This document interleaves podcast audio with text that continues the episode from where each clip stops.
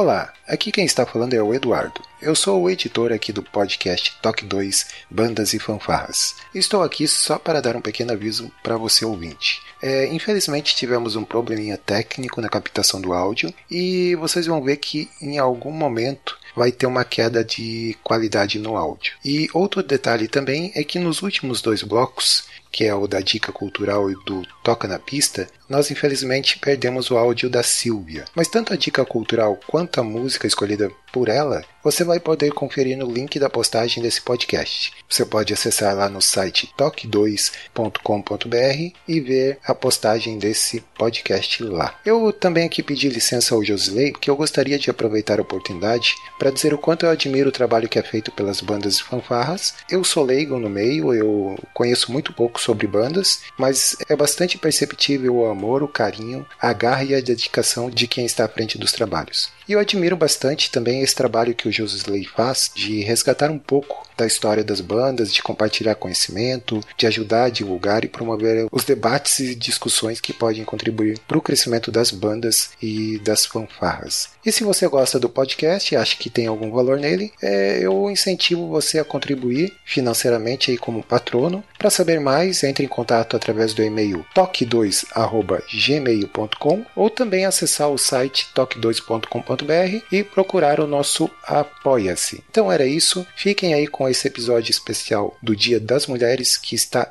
excelente. Um grande abraço, tchau.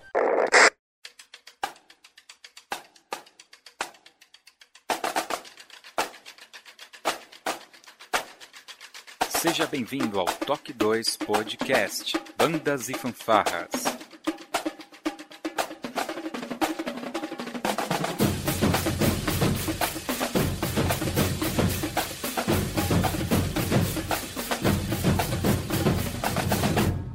No ritmo da vida, na batida do coração.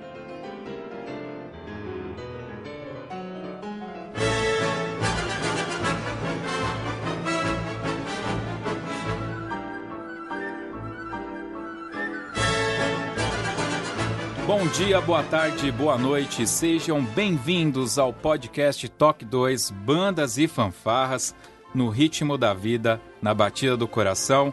Eu sou o Josi Slay e hoje eu estou aqui nesse podcast que é muito, muito especial, comemorativo dos dois anos do nosso podcast e numa data única e também muito especial, que é o Dia das Mulheres. Então, obviamente que as minhas convidadas, todas ilustres, são todas mulheres que fazem e que fizeram acontecer no meio de bandas e fanfarras, certamente no estado de São Paulo, mas eu acredito que até no Brasil, eu tô olhando aqui, tem uma cara aí de gente que é, como que se fala, interestadual, né? Muito bem. Então eu vou gostaria de apresentar aqui a maestrina da Banda Sinfônica Jovem do Estado de São Paulo, e Clini Clinicam, Clinician. Clinician, do Sopro Novo, bandas da Yamaha. Maestrina Mônica Jardini, seja muito bem-vinda. Muito obrigado, Justisley. Boa noite. É um prazer ter você aqui, maestrina. Prazer é todo meu, nossa. E eu tô muito feliz que, eu, que a senhora tá aqui. Muito obrigado pelo convite, eu é que agradeço, né? tá certo, já é de casa a Mônica. Se vocês quiserem conhecer mais sobre a Mônica Giardini, ela participou com a gente aqui no Soneto número 6. Vocês podem entrar lá, escutar e conhecer um pouco da história e como ela se apaixonou pelo maestro. Mas ninguém, ninguém precisava saber disso, né? Ah, já falei uma vez, né? Agora não importa. tá certo. Também está aqui com a gente Célia Bittencourt, maestrina e responsável pedagógica da fanfarra Walter Weslovski. E ela vai falar qualquer. É a, a fanfarra do Walter de Caeira. Seja bem-vinda, Célia. Olá, Josley. Bom dia, boa tarde, boa noite a todos os ouvintes. É um prazer enorme estar aqui novamente, é, acompanhado de pessoas maravilhosas. As meninas do Jô, Meu né? Podemos Deus, dizer assim, as isso. meninas do Jô, celebrando esse momento especial do Toque 2. Dois anos aí de muito sucesso, de um crescimento e um Sim. respeito e um trabalho desenvolvido com certeza com muito carinho pela equipe do Toque 2. Parabéns. E parabéns obrigado. a todos que acompanham.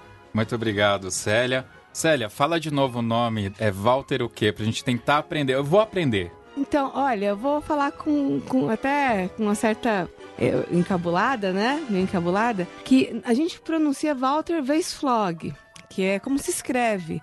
Mas eu tenho a ligeira impressão que se a gente for falar realmente em alemão, vai ser outra pronúncia.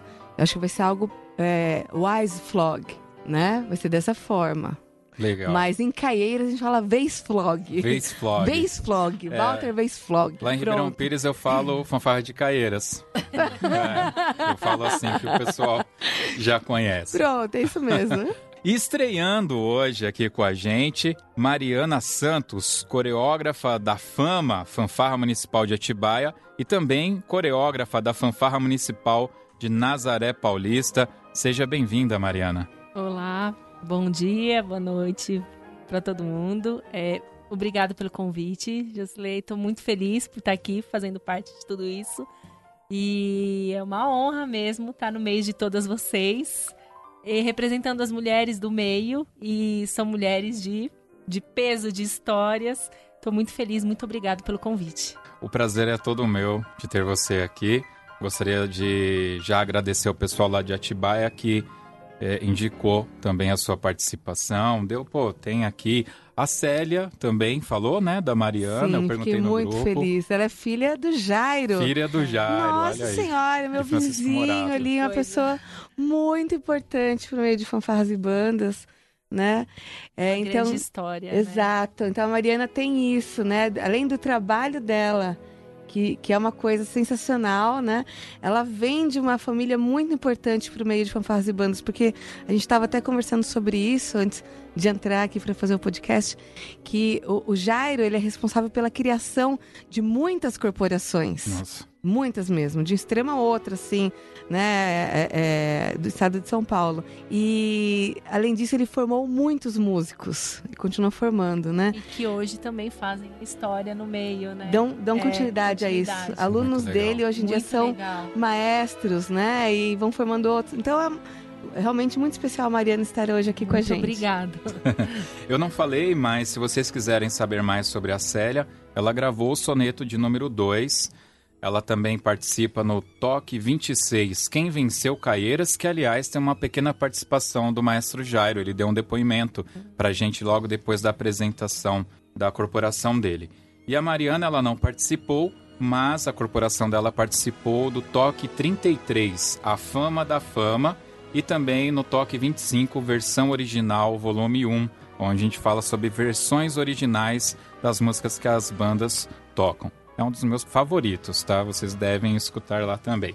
E eu diria que uma grande participação que a gente tem aqui hoje, uma pessoa que literalmente faz parte da história das bandas e fanfarras de São Paulo. Isso eu digo com certeza, porque eu comecei a tocar em banda mais ou menos em 94 e eu escuto sempre esse nome, que é Silvia Santos ou, para muitos, a Silvia de Cubatão, professora e coreógrafa de Cubatão e certamente uma referência no estado de São Paulo. Silvia, todo mundo está aqui baixando a cabeça para você, fazendo Reverenciando. reverenciando. Exatamente. Seja bem-vindo ao Toque 2. É, bo- bom dia, boa tarde, boa noite a todos. Eu agradeço o convite, Josley, e agradeço muito essa oportunidade de estar aqui com todos, né, com essas mulheres maravilhosas, né, e com vocês também, e parabenizar esse programa que com certeza eh, já é um sucesso. E aos ouvintes também, para que eles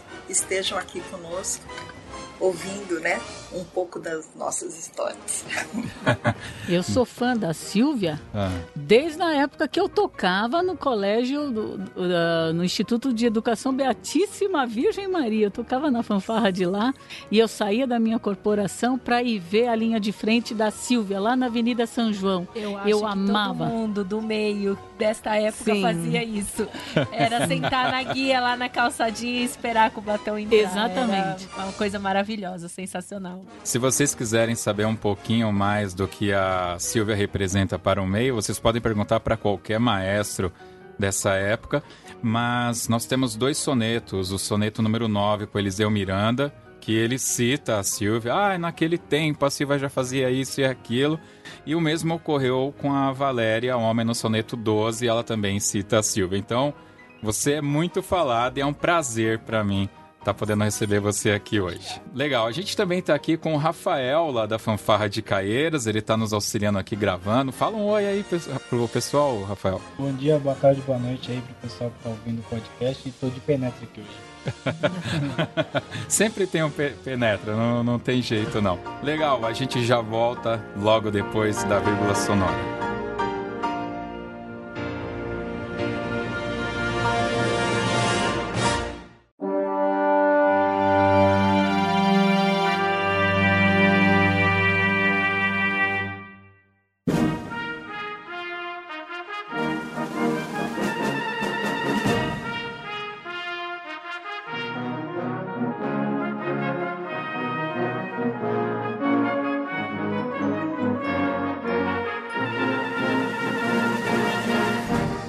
Esse podcast, ele é feito por vocês, vocês são a, as estrelas desse podcast, mas eu gostaria só de pedir, se fosse possível, para a Silvia começar contando um pouco. Eu sei que não é um soneto, mas se você não se importar, se você puder falar o seu nome, a sua idade, desculpe, tá? Só se você se sentir confortável. E qual que é a sua principal ocupação hoje? Sou Silvia Maria Santos da Silva, conhecida como Silvia Santos, né? É, pelos trabalhos pertinentes em Cubatão. Tenho 63 anos de idade e iniciei os meus trabalhos na década de 70. Comecei como aluna do, da escola Afonso Schmidt, onde nós tínhamos à frente o maestro Roberto Farias Leite da Silva, e dali eu fiquei por um determinado período e como sempre fui ousada, sempre fui atirada, acabei ficando à frente da linha de frente. Que posteriormente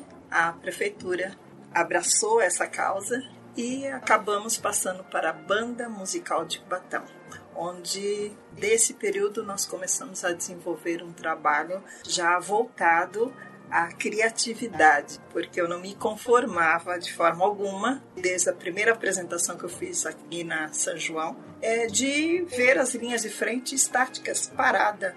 Chegávamos, conduziam a banda e ficavam paradas, não saíam do lugar, aguardando a banda tocar as suas peças musicais e depois alguém vinha à frente, dava o sinal e nós puxávamos a corporação. Saí indignada, fiz uma revolução Conversei com as meninas, vamos fazer diferente, vamos virar de frente para a banda. Não vamos ficar de costa, vamos ficar de costa para a corporação? De forma alguma. Quando nós fizemos essa primeira ousadia super simples, nós fomos muito aplaudidos. E aí foi o começo de uma pequena sementinha. Quisemos mais. Bom, nós ficamos de lado para o palanque. Tudo bem que nós estamos de frente para os músicos, mas vamos ficar igual os músicos.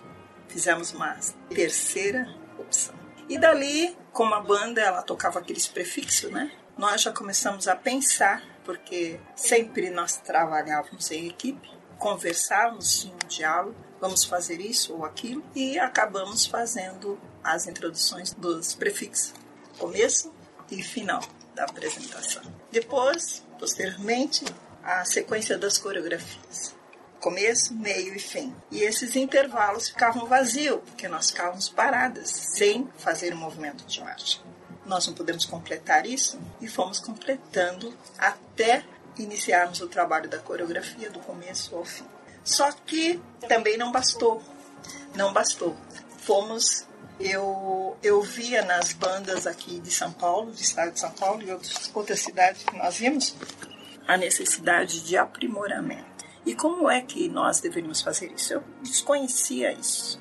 Foi quando eu procurei o Exército, a Marinha e a Aeronáutica. Eu era fã nessas atividades. Cheguei ao ponto de discutir com o maestro para levar a linha de frente, porque até então nós não tínhamos essa liberdade de sair sem a corporação. Mas um dia foi aceito isso e de lá nós começamos a ter aquela palavra mágica, ousadia, e separar os nossos trabalhos que somente os homens poderiam estar à frente, nós tomamos já essa posição como mulher. Isso, isso foi em que ano? 71, 72, Nossa. certo? Então foi é, assim, foi algo que é, marcou bastante. Eu, eu observava muito o maestro Roberto, que para mim é é um ídolo, né? E o qual eu respeito muitíssimo. Foi através dele que eu consegui dar os meus passos. Pela forma como ele exigia, né? É, tanto que ele exigia que um dia ele chegou para mim e falou assim: Silvia, você tem uma facilidade muito grande para desenvolver esse trabalho. Só que vamos se deixar de fora porque você não tem a formação. Eu saí, fui para casa, eu me senti assim, muito pequena. Eu falei: peraí, peraí, tá em tempo. Corri, fui atrás do arte cênico. Fiz a minha faculdade, fui atrás de outros cursos e dali eu continuei cada vez mais, porque nunca, até hoje, não me sinto satisfeita ainda com nada. Foi um incentivo, né? Foi apenas eu ia falar, foi uma, pro- uma provocação, na uma verdade. né? provocação uma que eu provocação, agradeço né? muitíssimo, porque veja bem, nos dias de hoje nós vemos assim determinadas corporações que se acomodam e que não se preocupam e que quando houve assim alguém fazer alguma cobrança acha um absurdo e se coloca como se não precisasse de mais nada. Mas é é interessante você falar isso porque realmente o, o momento mais decisivo, vou falar por mim, assim, na, na- dentro da fanfarra de Caieiras, foi justamente um concurso que a gente não ganhou e que o avaliador foi bem duro nas palavras dele, né? E isso fez a gente mudar muito, assim, da nossa postura e foi um momento divisor de águas para que a gente realmente é, passasse a, ob- a obter êxito. Eu nem vou falar em termos de ganhar concursos, mas artisticamente falando, né? É, de mudar a nossa postura, mudar a nossa, nossa forma de pensar, nossa forma de, de agir, né? É, então, muitas vezes é uma provocação, mesmo que daí você vê para onde você vai levar isso, né? Se você vai ficar com rancor, com mágoa, vai levar para a parte negativa, ou vai procurar refletir, né? E tomar realmente um, direcionamento positivo, né? Porque a partir do momento que você está à frente de algo, você é responsável. Uma referência. Você né? é uma referência e você precisa ser um modelo. Você precisa estar à altura para poder você debater com teus próprios alunos aquilo que você quer. Porque o que, que acontece? Quando nós trabalhamos com os alunos, existem diferenças, isso existe em qualquer lugar. E, e existe aquela troca do professor e o aluno para sentar, organizar, avaliar, reaver, né? Uma das coisas que nós fazíamos constantemente era reaver todo o trabalho que foi feito, e seja em qualquer, mesmo que nós tivéssemos tirado a nota 10. Um aprendizado constante. Quantas né? vezes Uma troca constante. nós tínhamos a nota 10 e as meninas olhavam para mim e perguntavam: "O que você achou?" Eu balançava a cabeça. Não. o 10 não saiu de mim, certo? Mas Silvia, nós nos, nos entregamos. Vocês poderiam ter se entregado mais.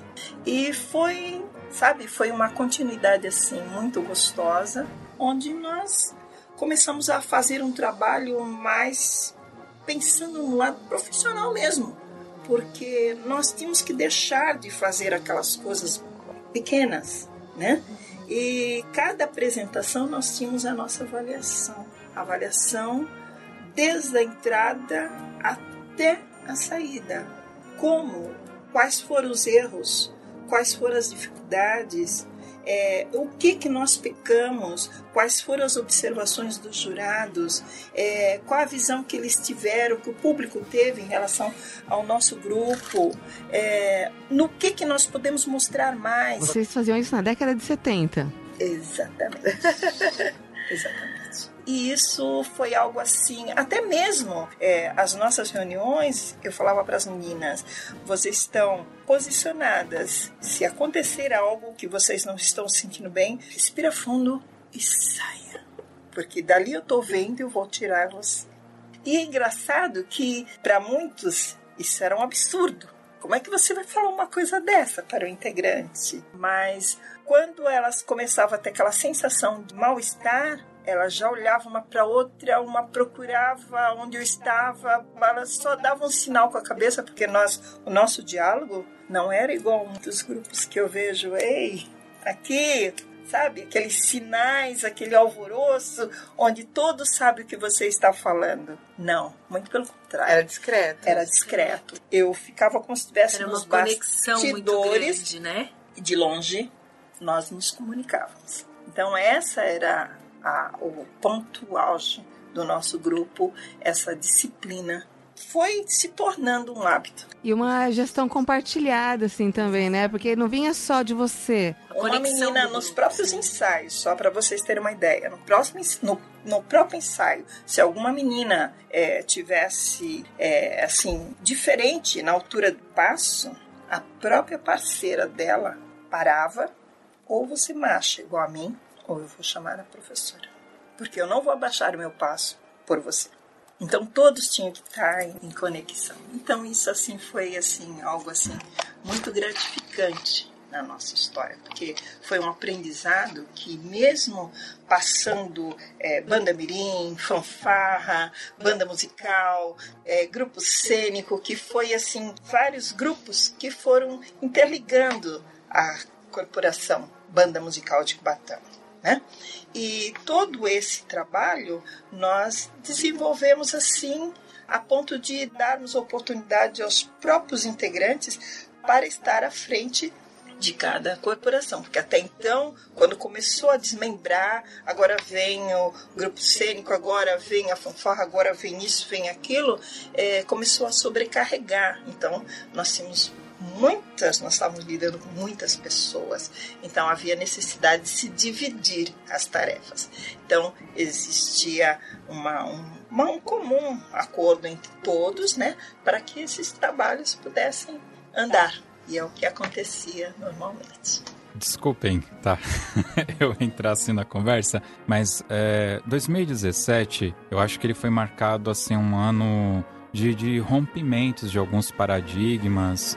É, eu diria que a gente é, sem fazer qualquer juízo assim de valores, mas eu acredito que teve assim a questão da diversidade ficou muito mais presente nas nossas vidas. A televisão começou a expor isso. Novamente, não sei se de uma forma certa ou não, mas o fato é que realmente aconteceu, está lá. E essa realidade da diversidade, pelo que eu acompanhei dos poucos campeonatos que eu participei, que eu estive em 2017, isso está muito presente, né? E você citou a questão da sutileza, do, do, do, do movimento de cabeça para falar, olha, tô passando mal, tenho que sair, que não é mais levanta a mão e todo mundo sabe o que você tá falando e tal. Só que a gente tá falando também da década de 70, que não tinha as aberturas que a gente tem hoje, de mídia e tudo e tal. É, qual que era? A- a- eu gostaria até que a Mônica, apesar que a Mônica é jovem, muito jovem, Ah, mais ou menos. é, corroborasse com isso. A linha não era muito tênue até onde era o respeito e aquela coisa do vou agir assim porque é o correto e aonde era uma, em muitas aspas, opressão porque eram mulheres da linha de frente que não tem que falar nada, tem que fazer o que, o que a gente já determinou. É, nós primeiro todo o nosso trabalho foi uma forma assim bem consciente daquilo que nós queríamos. É, um parâmetro que nós fizemos foi justamente quando eu frequentava assim atividades, festividades nos quartéis, eu achava muito bonito aquela uniformidade, aquele sincronismo, toda aquela movimentação, né? Aquela garra, né? Aquele entusiasmo. Só que eram homens. Então isso começou a me incomodar. Foi quando nós trouxemos o estilo nosso próprio, da forma de marchar leve. Mas para marchar leve, o que, nós iríamos precisar? Trabalhar o corpo, educar os nossos movimentos, para que ele fluísse de uma forma mais leve. Né? E trabalhar todas as necessidades que nós teríamos naquele momento, porque até então, é, num determinado período, era bem voltado esse trabalho marcial, né? Esse trabalho marcial. E para diferenciar o marcial de um do outro, nós teríamos que ter uma ousadia de saber assim é, é, é, fazer com que as pessoas entendessem olha esse desenho que foi feito significa isto na música olha tem a ver com isso ou com aquilo então foi uma forma que nós né? Mas não foi nada assim imposto. O respeito, ele acompanhou o trabalho. Acho que, que era uma um trabalho- porte, da forma de se portar, uma estratégia, né? Uma Exatamente. questão Foi uma, uma forma que nós encontramos e que houve resultado e que nós demos continuidade. Por quê? Porque eram meninas que nós selecionávamos na escola. Vistosas, bonitas, cabelos compridos, né? Teve uma época que até confundia a mim mesmo, porque quando elas estavam de costa, Muito é, parecidas, exatamente. todas iguais. é claro que nó- eu tive assim vários várias turmas, né? Porque é claro que umas casam, várias turmas. Então a gente vai acabando é, é, deixando de lado algumas coisas ou impondo outras coisas, mas sempre com aquele mesmo propósito. A disciplina era a palavra-chave, porque sem isso era impossível dar um passo. Sem a disciplina não havia aquela concepção de, de- do treinamento. Por que do treinamento árduo? O porquê que nós teríamos que fazer repetir quantas vezes determinados movimentos para que aquilo ali acontecesse? É uma questão de estética mesmo, né? Exatamente. Porque até mesmo para você. Né? É, porque a partir do momento que você inicia a apresentação, rompeu marcha lá, é, é uma questão estética, acredito que, que está sendo desenvolvida. Exatamente. Então, até mesmo como você falou, olha, não está se sentindo bem? Olha assim, assado, né? respira fundo e sai. Ou seja, até mesmo para você, né? É, é, se você não estiver legal para você sair, pessoa, né? né? É, tem, tem um combinado justamente porque é uma questão estética envolvida, é uma questão de postura, Sem né? contar que a palavra linha de frente conduzia a corporação. Era ali que estava a identificação, é ali que estava os pavilhão, Cartão é de ali visita, o né, cartão de visita, você falou muito bem. Então, é, esse cartão, ele não poderia ser, sabe, ser disperso de eu estar, que já, até mesmo nos dias de hoje, já observei algumas coisas assim. De repente, alguém, uma família, um amigo, estar passando próximo de algum componente e ele se dispersar. Então, isso, para nós, era algo inadmissível, porque isso só poderia acontecer depois do término da apresentação. Até mesmo para descer do ônibus, o Coronel Quest, ele sempre fazia esse tipo de observação. Falava para as meninas: não quero que ninguém desça toda desajeitada de qualquer jeito. Vocês estão dentro do ônibus, vocês se produzam e desçam adequadamente. Nada de estar andando com bota aberta pela rua, porque as pessoas, o público, ele vai te ver aquela imagem linda, maravilhosa que acabou de passar marchando e de repente vai ver as pessoas arrastando os pés desmontada pelo meio da rua. É terrível Hoje mesmo, é é verdade. terrível isso, isso. Então isso É normal, é uma isso rotina, fazia né? parte da, da disciplina, que não era uma imposição, era um- uma forma que nós encontramos para poder moldar o nosso estilo. E eu acho também que entra também até na imagem da corporação, né? A corporação ela tem uma organização do começo ao fim. O fim não é o fim da avenida, é o fim da participação dela no evento que ela está, né? É a, é a imagem que ela está passando para todos que estão ali. Né? Sem contar que no romper marcha, é, todos os olhares estão voltados àquela corporação. E ali você marca aquela corporação pela energia dos passos. Ali você marca pelo entusiasmo, pelo porte, pela elegância. É ali que se faz a diferença. Porque se de longe você vê tudo isso se aproximando de você, você já faz um cálculo como vai ser o próximo.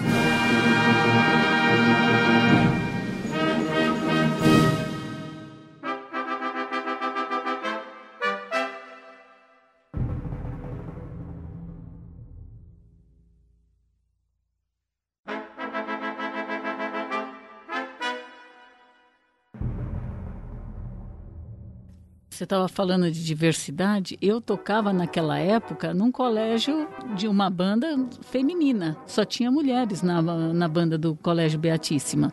E hoje, quando perguntam né, o que acha a respeito dessas coisas é, de preconceitos de mulher, de homem. Gente, você sabe que eu nunca pensei nisso. Eu nunca tive cabeça para ficar pensando na época se era só mulher, se não era mulher. Eu acho tão estranho hoje tem é, isso fazer tanta diferença. É, e é um desafio como pessoa, tanto faz Mas, se eu era Mônica, homem ou se eu era mulher. Mas sabe o que eu acho?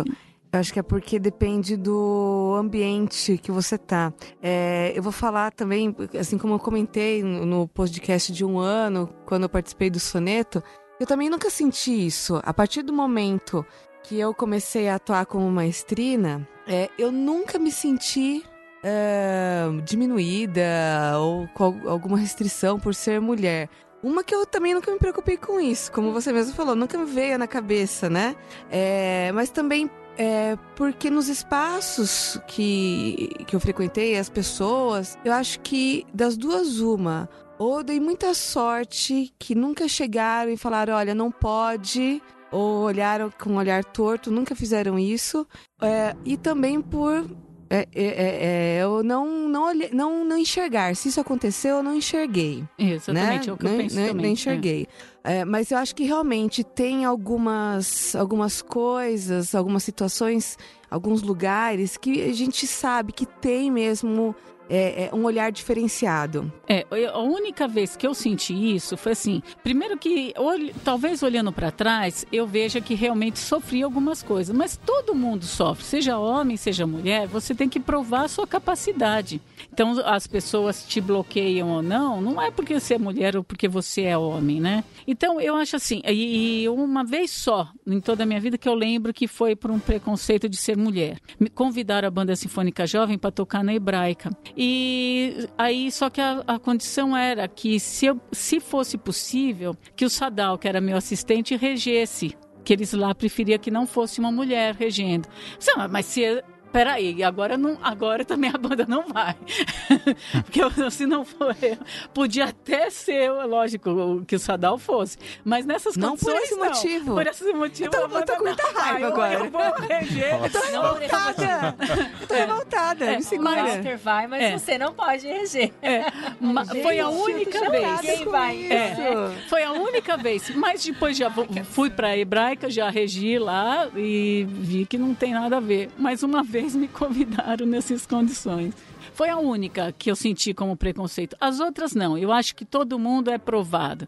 Sempre, ah, quem é você? Tanto faz, seja homem, seja mulher, as pessoas sempre vão te cobrar. sobre essa questão né, de ser mulher, acho que a única coisa, é, mas daí é algo assim que, que eu mesma não, é, não me disciplinei para propor essa alteração. É, nos regulamentos né, dos campeonatos, diz que o maestro deve se apresentar de traje social, de terno e gravata, né? E eu sempre fico meio insegura, assim, né? Não, eu Porque- Né, eu sempre já fui de terninho, de Tyler, né? E, e até pro Jairo. Foi pro Jairo? Não, não minto. Acho que foi. Não sei se foi pro Jairo ou se foi pro Cavino, na época dele presidente do Cifaban. Eu, eu perguntei antes: olha, eu posso me apresentar de terninho ou de Tyler? Não lembro agora, né? O que foi. Porque é, você sabe como essas coisas de competição são, né? Já pensou se eu, se eu, maestrina, não vou de terno e gravata e algum adversário quer autuar a fanfarra? Não, quer, Acho que entra tem com recurso, é. né? Não, mas tem que estar de terno e gravata. Como eu, maestro, tem que. Exatamente, eu, maestro, tem que estar de terno e gravata e a maestrina. Não, que negócio é esse? Então, é, é- é até. é, é, fica a dica aí, né? Eu também depende de mim. É, propor nos, nos próximos congressos técnicos de colocar uma Uma cláusula né, para as é maestrinas, né? maestra, Exato. Para evitar qualquer coisa. E aplauso a essas mulheres, né? Pelo, por essa ousadia, né? Porque são poucas, né, maestrina? Não são? É, são. Não são tantas, assim. São E aliás, tem uma Não. outra ressalva. Sabe por que chama maestrina? No fundo, é, também é um diminutivo. porque- Maestrina é, ma- é diminutivo, É, porque né? na verdade, assim, você tem o maestro que é o maestro top, e o maestrino, que é um maestro inferior. Então, o maestrino e, o ma e a maestrina. Mas mulher nunca pode ser uma, um maestro de verdade? Isso é uma coisa da gente pensar. Então, vamos falar regente, pronto. É, eu tenho, sempre falo, eu sou regente.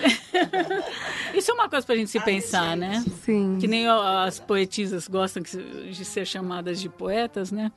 E, mas uh, e a figura do contramestre? Não seria o segundo maestro ou contramestre?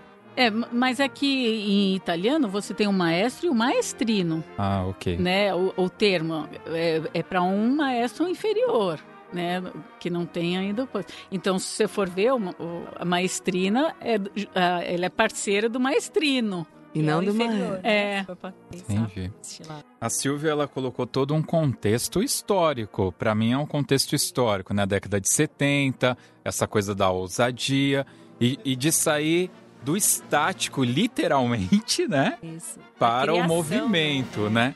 É, Mariana, chegou a sua vez. Você está escutando tudo isso aqui? Sim. Eu tô bestificado com o que estou ouvindo aqui, mas qual que, o que, que dá para a gente falar sobre em relação ao que é hoje na, na, nas linhas de frente? Olha, eu acho que, bom, eu não tenho nem que falar do trabalho da Silvia, né? E de tudo que ela fez. Na verdade, ela criou esse movimento, né? Ela é, iniciou o que hoje né, a gente segue, porque hoje todas as linhas de frentes, né, que as corporações que possuem o corpo coreográfico executam uma coreografia. E é, foi uma coisa que ela iniciou, né? E essa eu acho que é uma tendência. O que está acontecendo é essa miscigenação de, de artes, né? É, no meio da linha de frente. Então você encontra de tudo hoje. Hoje você assiste a apresentação riquíssimas na parte de dança, na parte de teatro, né, na, na parte de interpretação, na parte de expressão corporal. Então eu acho que a, a evolução é uma evolução constante, o, o tempo todo. E, é, e as pessoas que mais se envolvem com, com vários tipos de arte são as pessoas que, que conseguem evoluir um pouco mais né, que, que se dedicam um pouco mais a vários aspectos. Não consegue só, ah, eu vou fazer vários segmentos, isso. Eu não vou fazer só isso, eu vou fazer isso com isso. E de uma maneira coerente, né? Se tiver coerência, claro. E é, nascem trabalhos riquíssimos. Então a gente vê muita corporação com identidade, com identidade forte de trabalho e ao mesmo tempo muito diferente, vários estilos. E é uma riqueza. Eu acho que para o meio está se crescendo muito para os profissionais que estão investindo nessa linha de pensamento. É muito legal. Essa questão de estilo que a Mariana falou, eu acho que é muito importante. Eu acho que a gente, eu acredito que, que toda crise é o momento que realmente se cresce, né? É, eu acho que durante um tempo entrou-se numa crise, digamos assim, que era, foi uma perda de identidade, talvez, ou um momento onde as pessoas quiseram fazer tudo muito igual, né? E eu acho que a gente está no momento agora de maturidade ou da busca da maturidade, de se ter espaço para todos os estilos, né? De voltar a isso cada de cada um, um dentro da sua identidade, porque é, é, às vezes não é você ser contra ou você não gostar, às vezes é você não se identificar, mas eu, eu não trabalho nessa área, eu vou buscar essa área, mas meu forte é outro lugar. A mesma coisa de quem está à frente Perfeito. de outro grupo. Né? Essa questão de cada corporação ter o seu estilo principalmente num tipo de arte que é das bandas e fanfarras, com eventos longos, né? A gente tem eventos que duram o dia inteiro, né? Então essa, essa diversidade de propostas é muito importante. É, a gente até nós vemos juntas, né? É, o Rafael também veio lá de Caieiras, a gente estava no carro conversando sobre isso, sobre esse resgate que vem tendo é, de cada corporação ter o seu estilo. Isso não querer que é mais arte, fazer igual. Né? Isso, que, é Isso arte. que é arte. E cada um, eu acho que o mais importante é que cada um deva continuar é, acreditando no seu estilo. Para não Respeitando. É respeitando. E respeitando. Exatamente. Tirou as palavras da minha boca. Exatamente. Respeitando. Exato, É, eu não exato, faço igual a perfeito. você, mas você faz bem. Eu optei por fazer outra coisa, mas você também faz bem. E não aquela coisa assim, é, se não fizer todo mundo igual, Sem rotular. sem Que- rotular, exatamente. Eu acho que isso é o todo fundamental. mundo na mesma forma, né? Todo mundo aceitar a- a- as diferenças totais, assim. Eu só E- faço e uma, uma ressalva em relação a tudo isso. É, isso é o meu ponto de vista. Hoje, é, nós temos, assim, como você disse, essa diversidade, ela também vai de encontro e nós podemos abraçar essa causa, né? Porque já começa pelo critério do os critérios do regulamento que precisam Perfeito. Os fundamentos, né? ser, ser é, alterados, Sim, né? eu acho que para isso que é a gente pudesse é, ampliar isso de uma forma, porque veja bem, é, determinados estados eles têm a sua representatividade é, mais folclórica, é nato deles ali. É uma diferença cultural mesmo. Né? Exatamente. E essas diferenças culturais, elas não podem ser quebradas. Porém, elas vão ser ajustadas dentro das possibilidades deles, de cada um. Mas, Silvia, Só que, só que, é, por exemplo, é, quando uma corporação é, de longe ela vem participar de um, de uma, de um campeonato onde ali é, o próprio regulamento ele limita. limita o seu trabalho, é óbvio que nós temos que repensar, rever Repensar todo isso Exatamente. para Então. que essa oportunidade possa acontecer e também não ferir os trabalhos dos demais. Mas eu vou falar a a verdade. ser que a, a, a nota final, né? Por exemplo, que tem o, o- a nota final de todos que possa ser igual é feito com a parte musical, né? A parte musical tem a, a, a sua categoria e tem a geral. Então, mas nesse sentido, é, eu acho o seguinte: a questão muitas vezes nem é o regulamento, mas quem está avaliando. A visão do avaliador. visão do avaliador. exatamente. Porque o que acontece? É, eu vejo a parte da dança, aliás, de todos os grupos da, da corporação, mas vamos falar da parte da dança. É, é muito é, semelhante à parte musical, que é a questão dos fundamentos. Então, por exemplo, uma música, quais são os fundamentos de uma música? A parte melódica, a parte harmônica, a parte rítmica, afinação, né? É, expressão articulação, então são fundamentos. Independente do estilo de música que a corporação toque, esses fundamentos devem ser respeitados. Então vamos supor, tem um avaliador. Ele está avaliando, vamos supor, duas corporações. Uma toca um estilo de música popular brasileira, vamos supor que venha com um frevo, por exemplo, e uma outra corporação, um estilo mais é, é, sinfônico, venha com uma música realmente sinfônica. O, o avaliador, ele vai ter que avaliar as corporações seguindo o quê? Os fundamentos. E ele vai ter que ter maturidade e conhecimento para verificar, dentre essas duas corporações que vieram com estilos totalmente diferentes, qual tecnicamente foi superior. Agora, a dança, eu acredito que você pega o corpo coreográfico. Quais são os fundamentos? É, marcha, evolução, formação, sincronismo, alinhamento, cobertura, não sei mesmo. Eu sei que são uns 10, né? Normalmente nos regulamentos. É, varia, né? Varia. Exato.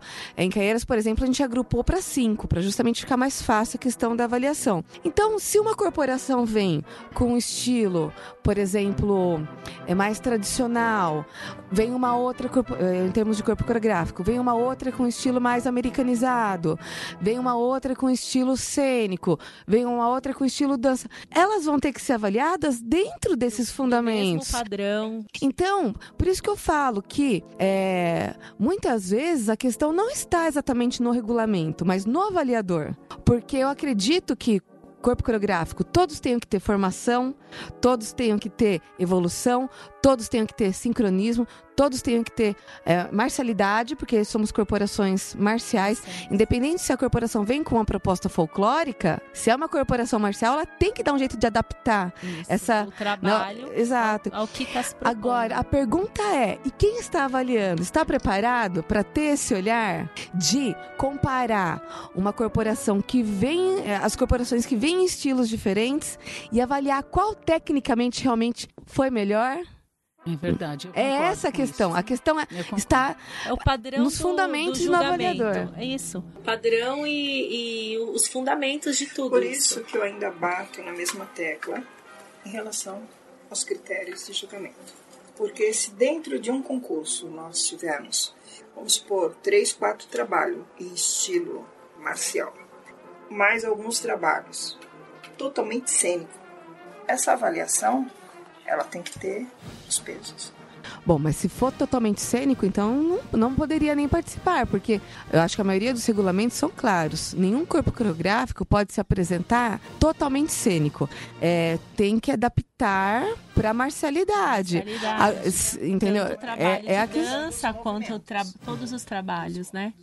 Eu lembro Mas muito bem, Caeiras. há de convir comigo que é, isso acontece? Boa pergunta, boa pergunta. É, agora você fez uma pergunta muito boa. Por isso que eu falo, o regulamento. Concordo com você. Desse aspecto eu não discordo.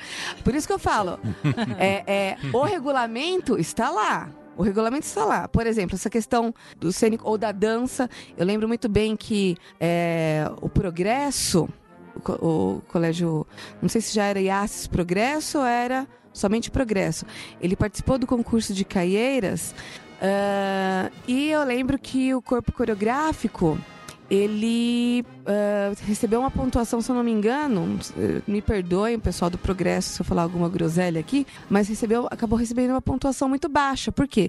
Eles apresentaram duas músicas, a corporação apresentou duas músicas. Em uma das músicas foi praticamente dança. É, é- é dança. É, foi- se eu não me engano, foi isso. Né? Vou colocar como exemplo. Dança. Pode ter sido. Porque o, o progresso ele fazia muito. hum, Algumas vezes eu vi com ginastas. É, não muito, sei, muito isso. isso. Eu não lembro qual foi a questão, se foi extremamente dança ou a parte ginástica. Eu sei que não teve, vamos, vamos colocar que não teve marcialidade em uma das músicas. Então, o que, que os jurados, os avaliadores tiveram que fazer? Avaliar apenas uma peça e a outra peça, infelizmente, não, não, não teve pontuação. Por quê? Porque não teve marcialidade. Então, por isso que eu falo, a questão muitas vezes não é o regulamento, mas quem está avaliando, de ter esse discernimento, entendeu? Quando eu falo da essas esse leque de oportunidades, porque veja bem, se se surge alguns grupos com esses trabalhos, como você disse, é, específico, né? Sim. Na pista exige a marcialidade. O próprio o regulamento ele já pede isso, Sim. essa inclusão. Mas em outros locais, tipo teatro, um- uma quadra, como isso é visto? É um ponto de interrogação para se debater. Não Sim. estou Sim. questionando nada, Sim. é algo para se debater, porque, veja bem, é, de repente, no estádio, vocês, foi, você- vocês se apresentaram, não foi? Sim, também. No, em Caieiras. Sim. Dentro de um estádio, certo? Aquela liberdade, espaço maior, né? Então, vai de encontro àquele tipo de estilo. Mas ó, vamos lá. É, vou novamente voltar ao regulamento. É, e eu falo isso por conta de organizar caieiras, de participar da Associação Paulista de Fanfarras e Bandas. E, e, assim, eu gosto desse tipo de coisa. Eu gosto de. Eu gosto de regulamento, eu gosto de estatuto, eu gosto dessas coisas. Coisa de retardado, mas eu gosto, né? né? Quem, quem, É quem gosta? disciplina. Né? É disciplina. Organização, na verdade. Porque tudo que tá no papel, todo mundo se entende, assim, Isso. e tem que seguir aquilo. É, Tem uma também. lógica, Eu- eu tem acho- que ter uma lógica. Então, eu Mas acho. é mais fácil de você se defender quando tá no papel. eu acho. bu- Ah, Bom, mas enfim, é, quando a gente fala de regulamento, vamos falar, por exemplo, do regulamento do campeonato é, estadual de fanfarras e bandas. É um regulamento só para o campeonato todo, independente se ele é organizado numa pista é, é de, de, de atletismo, se ele é numa rua, se ele é num ginásio. Então, é, assim, não, não é pelo contrário. Se é um regulamento que norteia o campeonato todo, independente do local que ele vai ser realizado, ele tem que ser seguido, ele tem que né? Funcionar, ele né? tem que ser, e repito, são corporações marciais, né? Agora, se é um, um, tipo de evento específico, um festival, aí é outra coisa, né? É... o regulamento Per é, permite outras, permite outras, isso, outras que coisas, dê né? essa liberdade, essa abertura, eu isso. acho que seria diferente, Sim. entendeu? Por isso, repito, ó, no caso de Caieiras, né? É, por mais que seja um estádio, né, esport... um, uma pista ali de atletismo, é como se fosse uma avenida. Ali o regulamento é, é, é como se fosse numa avenida e tem que, tem que ter, mas, o, no caso do corpo coreográfico, tem que ter todos, todos ali, baliza, é, pavilhão, tem que... que... ter marcialidade do início ao, ao fim. fim. E eu, e eu acho realmente, é, por isso que eu bato na tecla, eu fiquei muito preocupada quando você falou de separar estilos, né? Assim como tem as categorias, é, separar categorias, assim como tem categorias da parte musical, mas isso muito me preocupa, porque, um, eu acho que é, você agrupar as categorias vai ficar uma coisa muito, é, como posso falar? Maçante, vai ficar maçante. É, e eu, acho, eu não acho, eu não, não acho que seria que teria muito nexo por conta do que eu falei. Já As... começa a, a, a, a pôr segregar rótulo, rótulo em cada... Isso. É. E, é, e assim como as corporações musicais têm a liberdade de tocar estilos musicais diferentes... As linhas diferentes As linhas também. diferentes também. É. Um, é assim, e tem que ter a diversidade. É rico isso, é rico. A parte marcial, ela não conta só na entrada da corporação, não. por exemplo. Ela conta porque a peça de confronto o nome já diz, a peça de confronto é peça que toca parada na frente do palanque. Né? É, concurso quase nenhum, são bem poucos que se avaliam a entrada Sim, ou é que se pontua a entrada. É entendeu? Então, assim, então a gente se para por aí, ah, mas entrou marchando. Então, eu acho que não é por aí o caminho. Então, se tem uma obrigatoriedade, ela é do começo ao fim, do trabalho todo, do e você está sendo julgado na peça parada também, né? Mas assim, eu volto a dizer que eu acho riquíssimo. Tem que ter estilos variados mesmo, porque os concursos eles são maçantes. É, principalmente quando vem várias pessoas com o mesmo, com o mesmo tipo de peça musical, né, com, mesmo, com a mesma proposta de trabalho coreográfico, tem que ter diversidade sim, mas realmente tem que observar, repito, a questão do regulamento, que é o mesmo regulamento para todos, quem está avaliando tem que se atentar para os critérios de avaliação, né?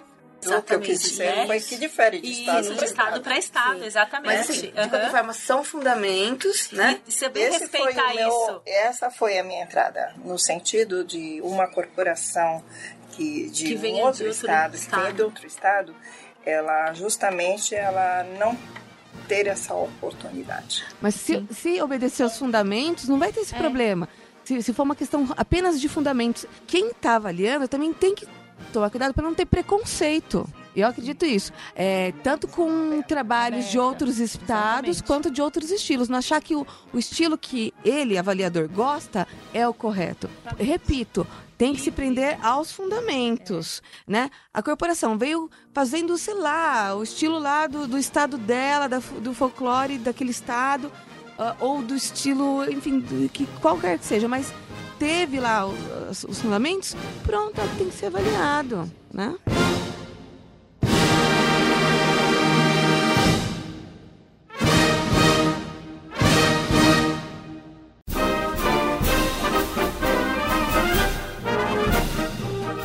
Pessoal, eu, eu desculpa eu interromper vocês um pouquinho. Eu gostaria de pegar aqui um pedacinho do, do podcast para ler aqui algumas questões que alguns ouvintes mandaram pra gente, pra, pra gente colocar aí. É, primeiro, é, o Alan Oliveira, ele é do Rio de Janeiro, ele é um dos patronos. Agora nós temos um, uma campanha de patronato, então as pessoas podem fazer doações para manter o nosso podcast no ar. E ele foi um dos primeiros a aderir à, nossa campanha. Ele mandou para Célia. Ele pergunta, Célia, qual a importância do concurso de Caeiras para o trabalho desenvolvido pela fanfarra do Walter? Bom, é, são vários aspectos, né? Então vamos falar, por exemplo, do aspecto técnico. É, a gente tem uma oportunidade maravilhosa de ter em Caieiras justamente essa diversidade de estilos é, que, do qual nós estávamos falando.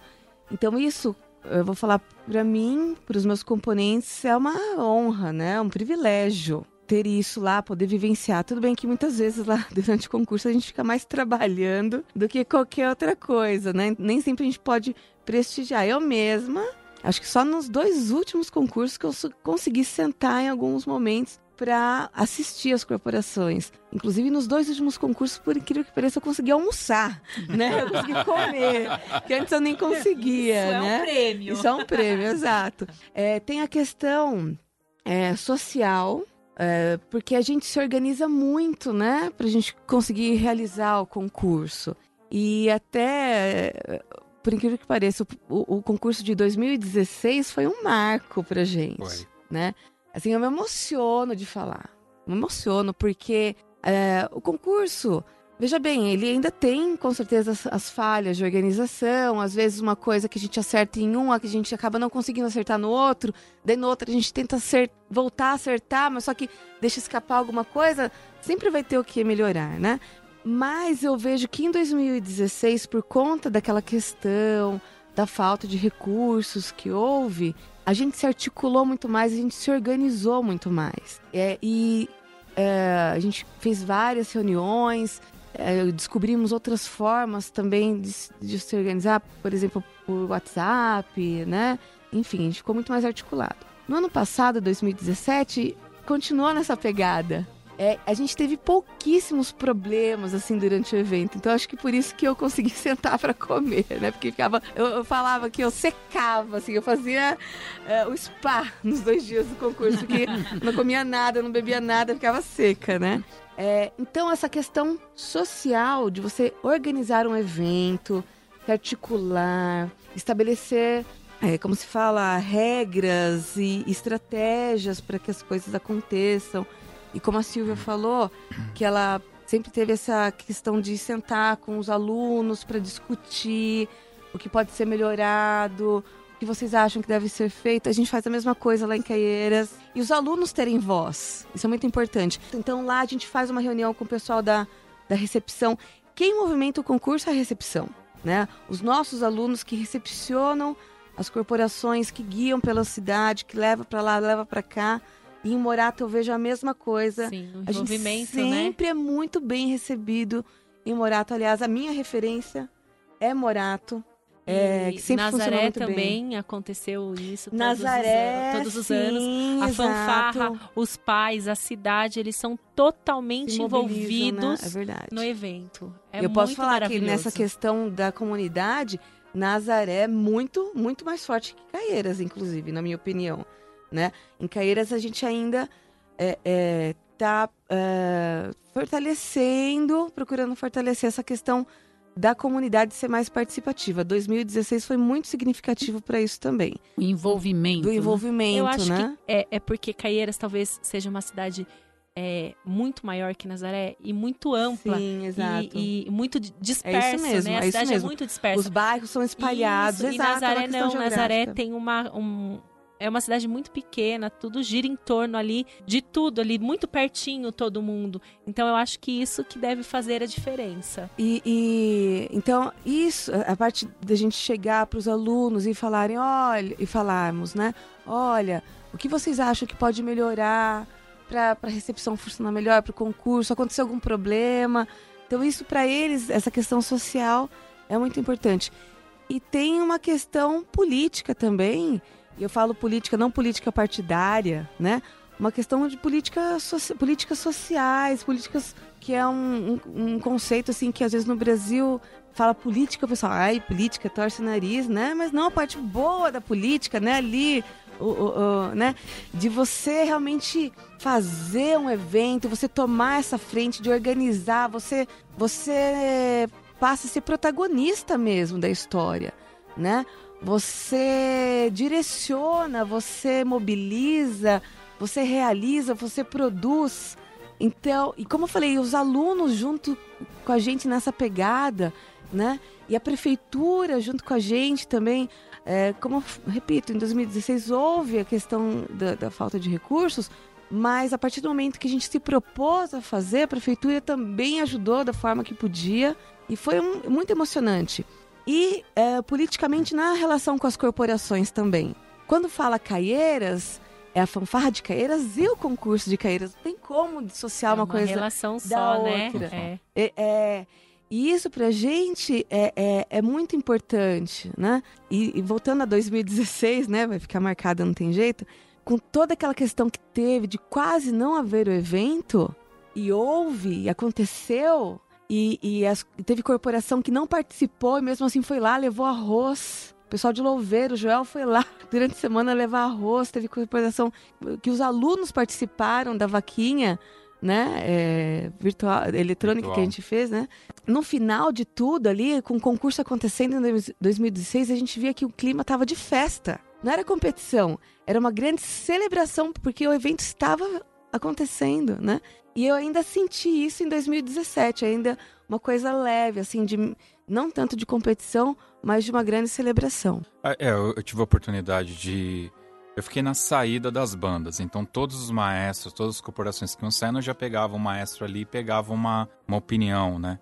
E eu acho que praticamente todos foram naquele sentido de que Caeiras é um campeonato que eu quero participar. Eu, não é que eu quero ganhar, se eu ganhar, legal, mas eu quero estar em Caeiras, porque é legal. É como um- se fosse uma revista. Uma revista, É uma exatamente. revista das bandas, né? É. É, eu, quero, eu quero estar lá. equipe, é, tudo. A organização, né? acho A que organização, A garra, né? A vontade. Sim. Ah, Esse trabalho de equipe de vocês é. O túnel, né, O Célia? túnel, eu falar, o túnel. E, assim, meu sonho, não sei se um dia eu vou conseguir fazer isso. Porque não, não sou eu, né, é, sozinha, né?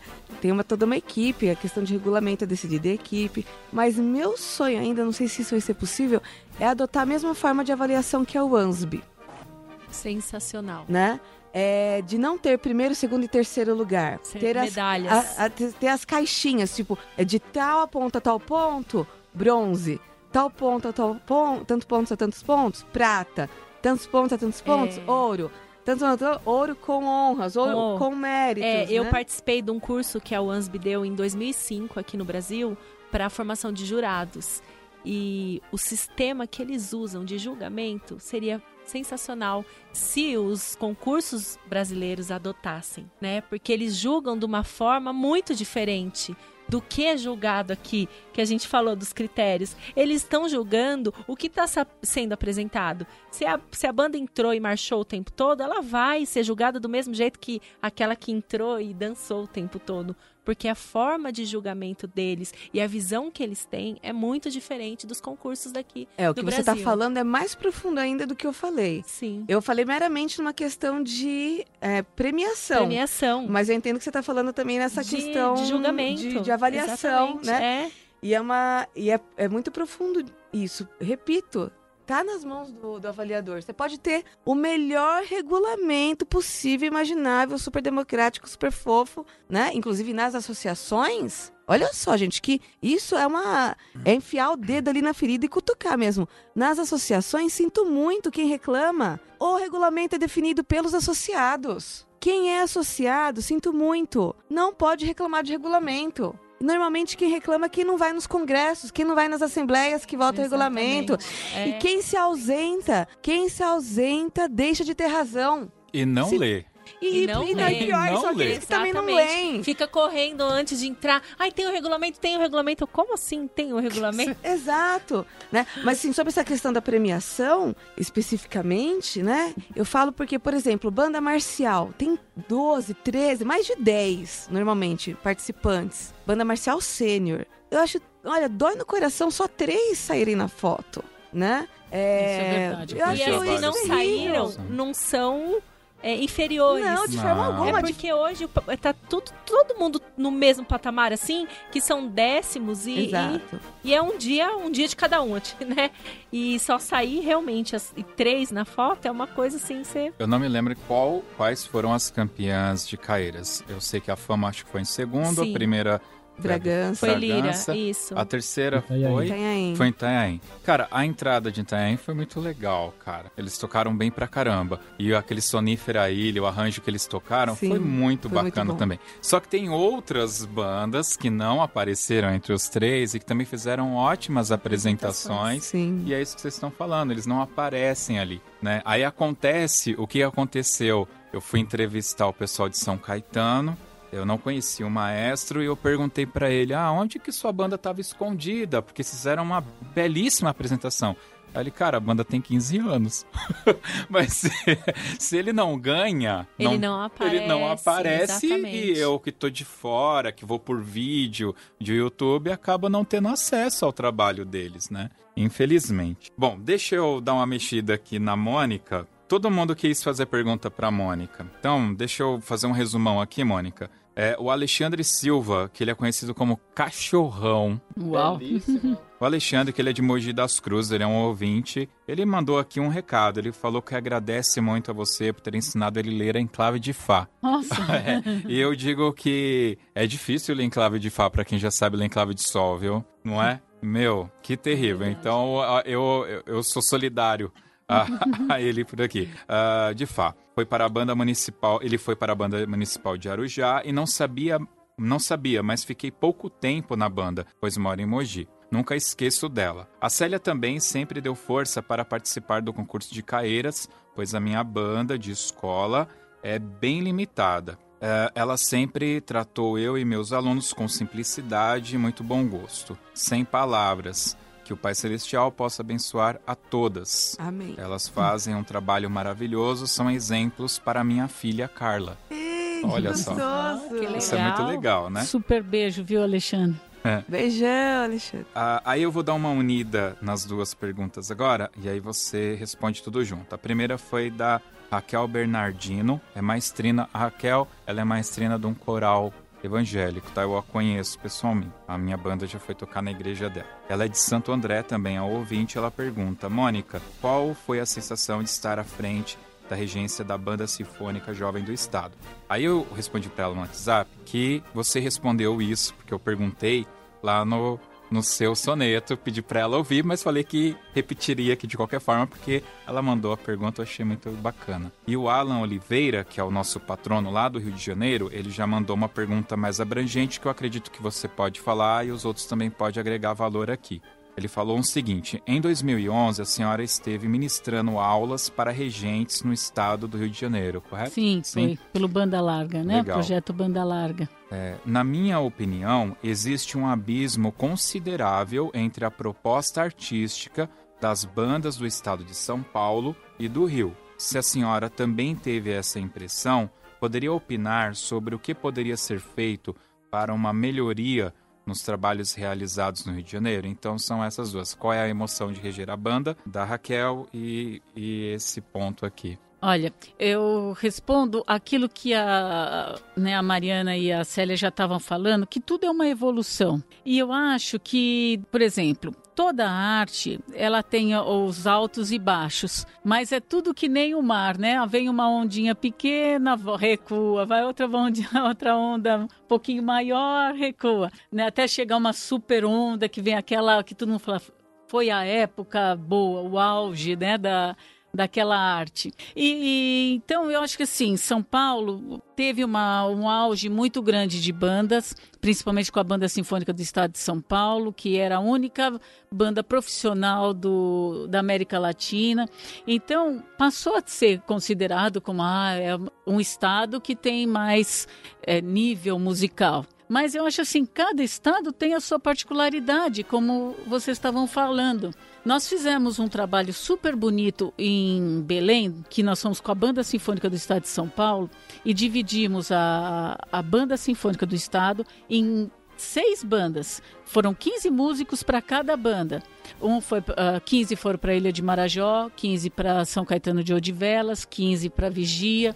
Fazer um trabalho de isso, praticamente o um festival em cada lugar e depois essas bandas foram para Belém e se apresentaram junto com esses 15 músicos. Então a gente começa a perceber que a evolução dessas bandas foram tão grandes que mesmo mantendo a cultura de tocar aquelas músicas uh, antigas, passaram a ter um nível musical extremamente grande. Porque é questão de fundamentos, aquilo que a gente estava falando, independente do estilo, Exatamente. né? Exatamente. É. Sabe, isso não impede de estar tá tocando uh, a, a música deles, que estão tocando com muito mais qualidade né?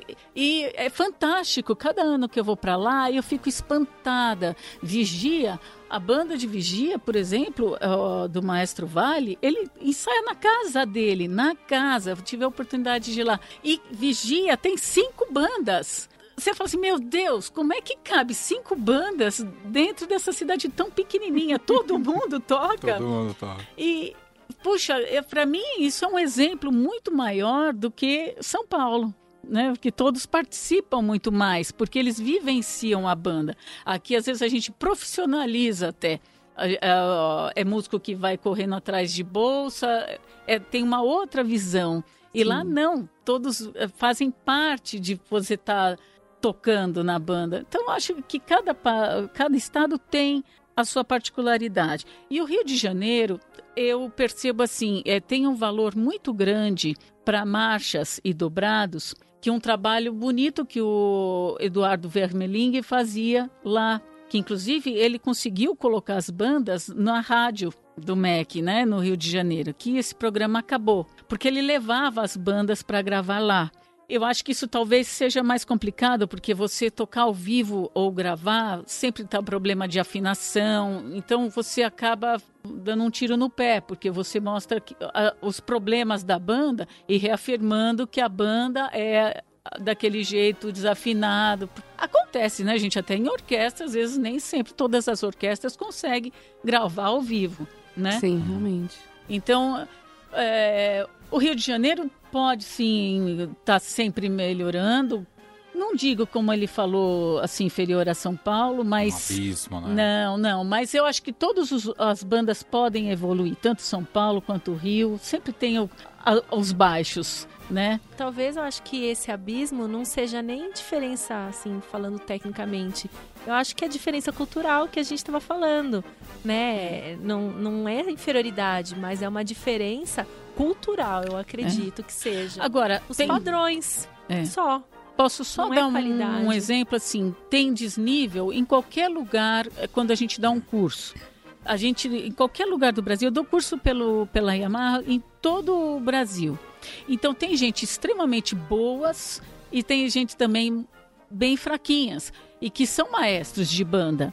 Então, até cheguei lá, uh, teve um exemplo lá no Rio que um, um dos maestros começaram a, a, a questionar comigo que estava errado eu fazer um tempo mais comprido do que o outro. Sim, mas se eu tenho três colcheias num tempo e duas no outro, num compasso irregular, esse tempo é um pouco mais comprido. Sim, mas como é que pode um maestro ainda não saber isso?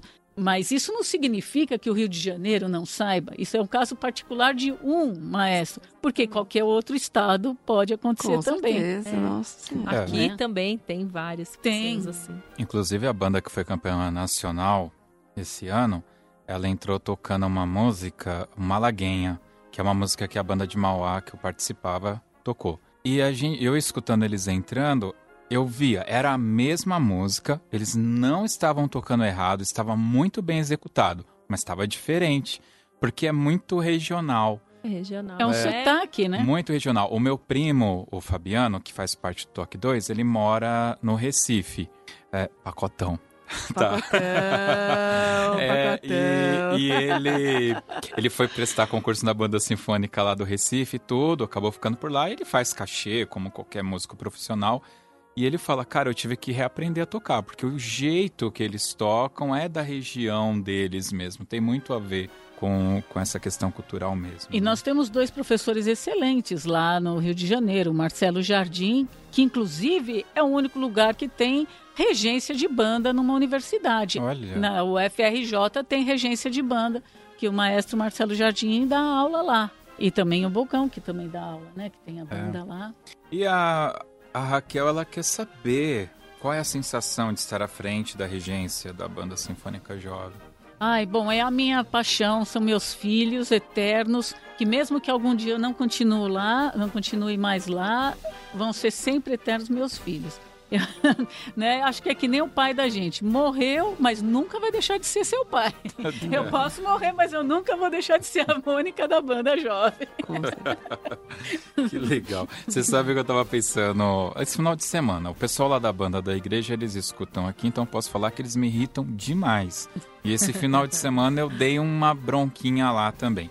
E às vezes eu tô lá sentado, eu fico pensando, que se a banda durar o, o tanto que, que eu durar, acho que eu vou ser aqueles velho que não vai mais reger e eu vou lá no ensaio só pra ver se todo mundo tá lá, estão chegando no horário, eu vou sentar lá. E no meu tempo, tinha que chegar no horário. Acho que eu sabe? vou fazer a mesma coisa, vou sentar lá ficar vendo o que, que vocês estão fazendo Ai, com a minha meu banda. Deus. Nossa, mas é, eu e o Rafael, a gente se olhou agora e falou... Uma, Zé Branco, lá em Caieiras, a gente tinha o nosso Zé Branco, faleceu em 2014, né?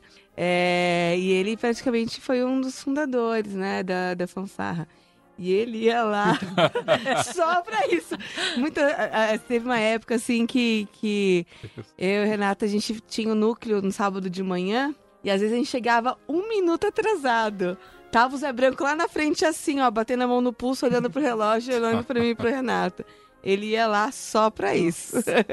Agora eu posso dizer uma coisa assim, que eu não sei se é certo ou se é errado, que talvez possa ser errado artisticamente, mas a minha paixão pela banda jovem é pelos músicos. Eu acho que eu sempre fiz pelos músicos. Talvez um maestro devesse fazer mais pela música do que em si pelos músicos, né? Mas a minha paixão é sempre por eles. Então, mesmo quando eles saem da banda, eu morro de saudade. Agora, É você normal, sabe que a- a- uma boa parte eu não consigo lembrar dos nomes, né? É sempre Belo e Bela, por isso que fica aquela história. Mas eu não esqueço deles. Eu, eu trabalho por eles, eu penso na programação, o que, que eles podem gostar, o que, que eles gostariam de tocar, o que, que eles poderiam evoluir musicalmente. Né? Então eu acho que eu sempre tive uma concepção, talvez, de professora muito mais do que de maestrina, né? Mas eu me orgulho, eu gosto disso. Eu sempre gosto muito disso deles. Legal. E assim, eu acho que. Não sei se foi com o Josilei que eu conversei a respeito disso uma vez. Mas teve uma época que a própria banda sinfônica jovem ficou com uma. é, ai meu Deus, me fugiu a palavra agora. Ela tinha mais prestígio que a própria banda sinfônica do estado. Ela não é, não sei. É porque a gente. é, popular, a- não a é? gente- a gente envolvia o público, porque a gente sempre faz pelas pessoas. Então, quando a gente faz com amor, por, a, a gente acaba atraindo. E eu acabava indo também. Não sei te explicar. Era muito importante que a gente se envolvesse afetivamente. E eu acho que as pessoas hoje em dia têm a falta de se, de se envolver emocionalmente com o grupo. Você pode ver que eles se envolvem com o time de futebol, mas não se envolve artisticamente nem com um, um nem com... São poucas as pessoas que acabam tendo isso como, é, como fã. E a gente conseguia fazer isso, as pessoas acompanhavam. É, a gente tinha um grupo que eu podia dizer, entre aspas, que eram os tietes da banda jovem. E iam sempre, acompanhavam a banda jovem. A gente enchia o memorial, né? Então, eu acho que esse afeto está fazendo falta por causa das políticas Sim. de, de escola que acaba fechando a gente e não deixa. E também o memorial ter. A gente ter perdido essa casa, a gente dispersou esses verdade. pessoal que muitas vezes ai- ainda me escrevem, Mônica, acabou a banda sinfônica jovem? Eu falei, não, mas aonde que vocês estão? Então acabou dispersando esse Porque é a público. casa, né? Se você for ver, é a É casa. a casa. E as pessoas Essa coisa se da sentem- casa é, é, é complicado, né? Você sabe que lá na, na igreja mesmo, a nossa sala ficava no nível da igreja. E aí é, assaltaram, assim, em um mês assaltaram umas quatro, cinco vezes. Nossa Acho que eles Caramba. não sabiam que tuba era o instrumento mais caro, Ai, senão tinham Deus levado. Mas arrombaram mesmo, assim, e tal. E aí colocaram a gente numa salinha minúscula lá no segundo andar. Nossa, mas você se sente deslocado, que tem alguma coisa errada, que aquele não é o seu canto, sabe? Aquela disfunção, aquela coisa que não é. Acabou que a gente teve que tá deixando as passas tudo lá na nave da igreja, porque é ruim também ficar subindo lá. mas causa essa sensação mesmo. Essa questão né? da casa Da é casa. muito importante. Ah, eu acho mesmo. fundamental. É fundamental. Eu acho que se a Banda Sinfônica do Estado de São Paulo tivesse uma casa própria, ela não teria acabado. Você tá, você matou a charada. É, matou, é. matou mesmo. É isso aí.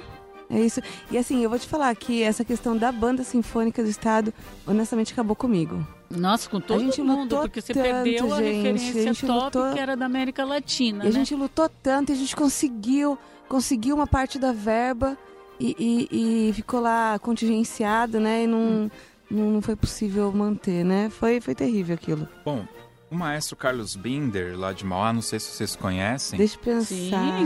Deixa eu pensar. Carlos Conhece, Binder. Rafael? Não é estranho, Carlos Não. Acho que eu já ouvi Binder. esse nome. É.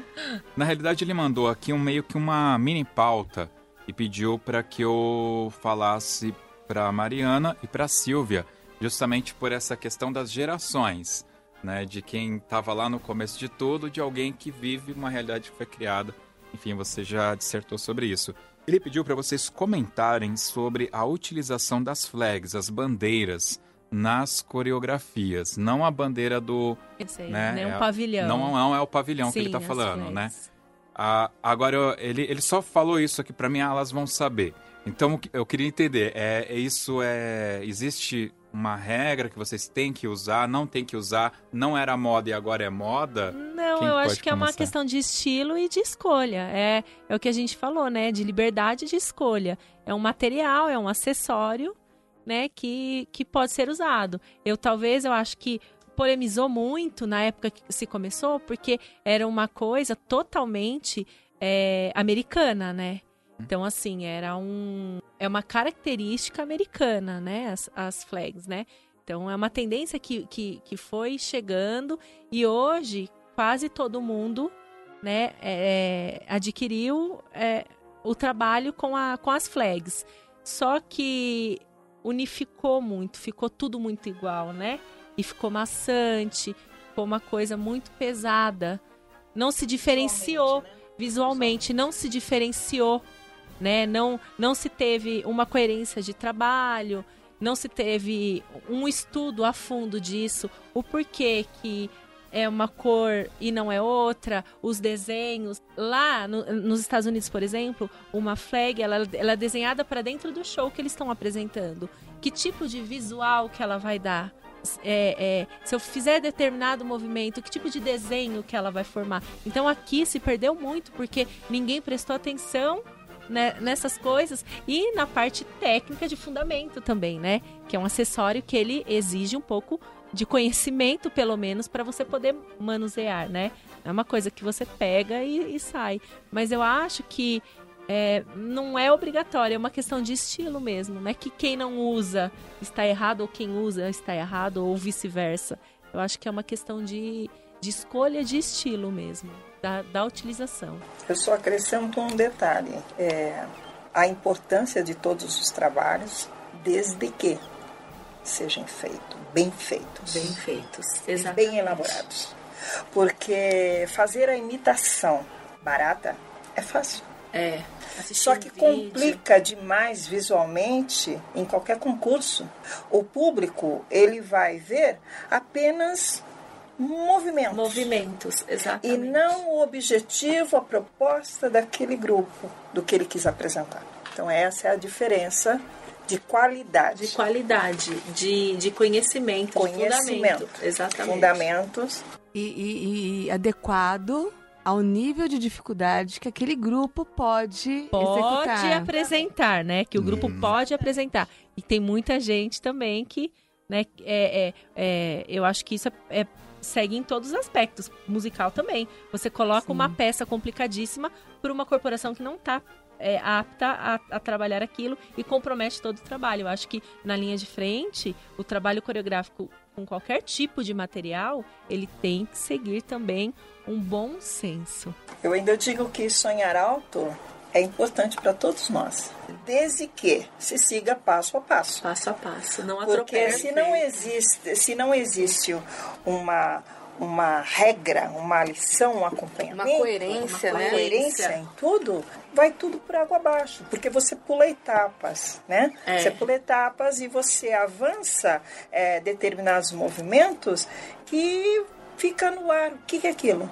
O que eu vejo também, assim, é, a gente estava conversando, né, Célia, no carro, é a renovação que nós temos todo ano. Essa virada de ano dá uma renovação. Então você vem com um grupo e vem seguindo uma linha de trabalho. Chega no ano seguinte, você não está com o mesmo grupo e você quer continuar seguindo a mesma linha de trabalho.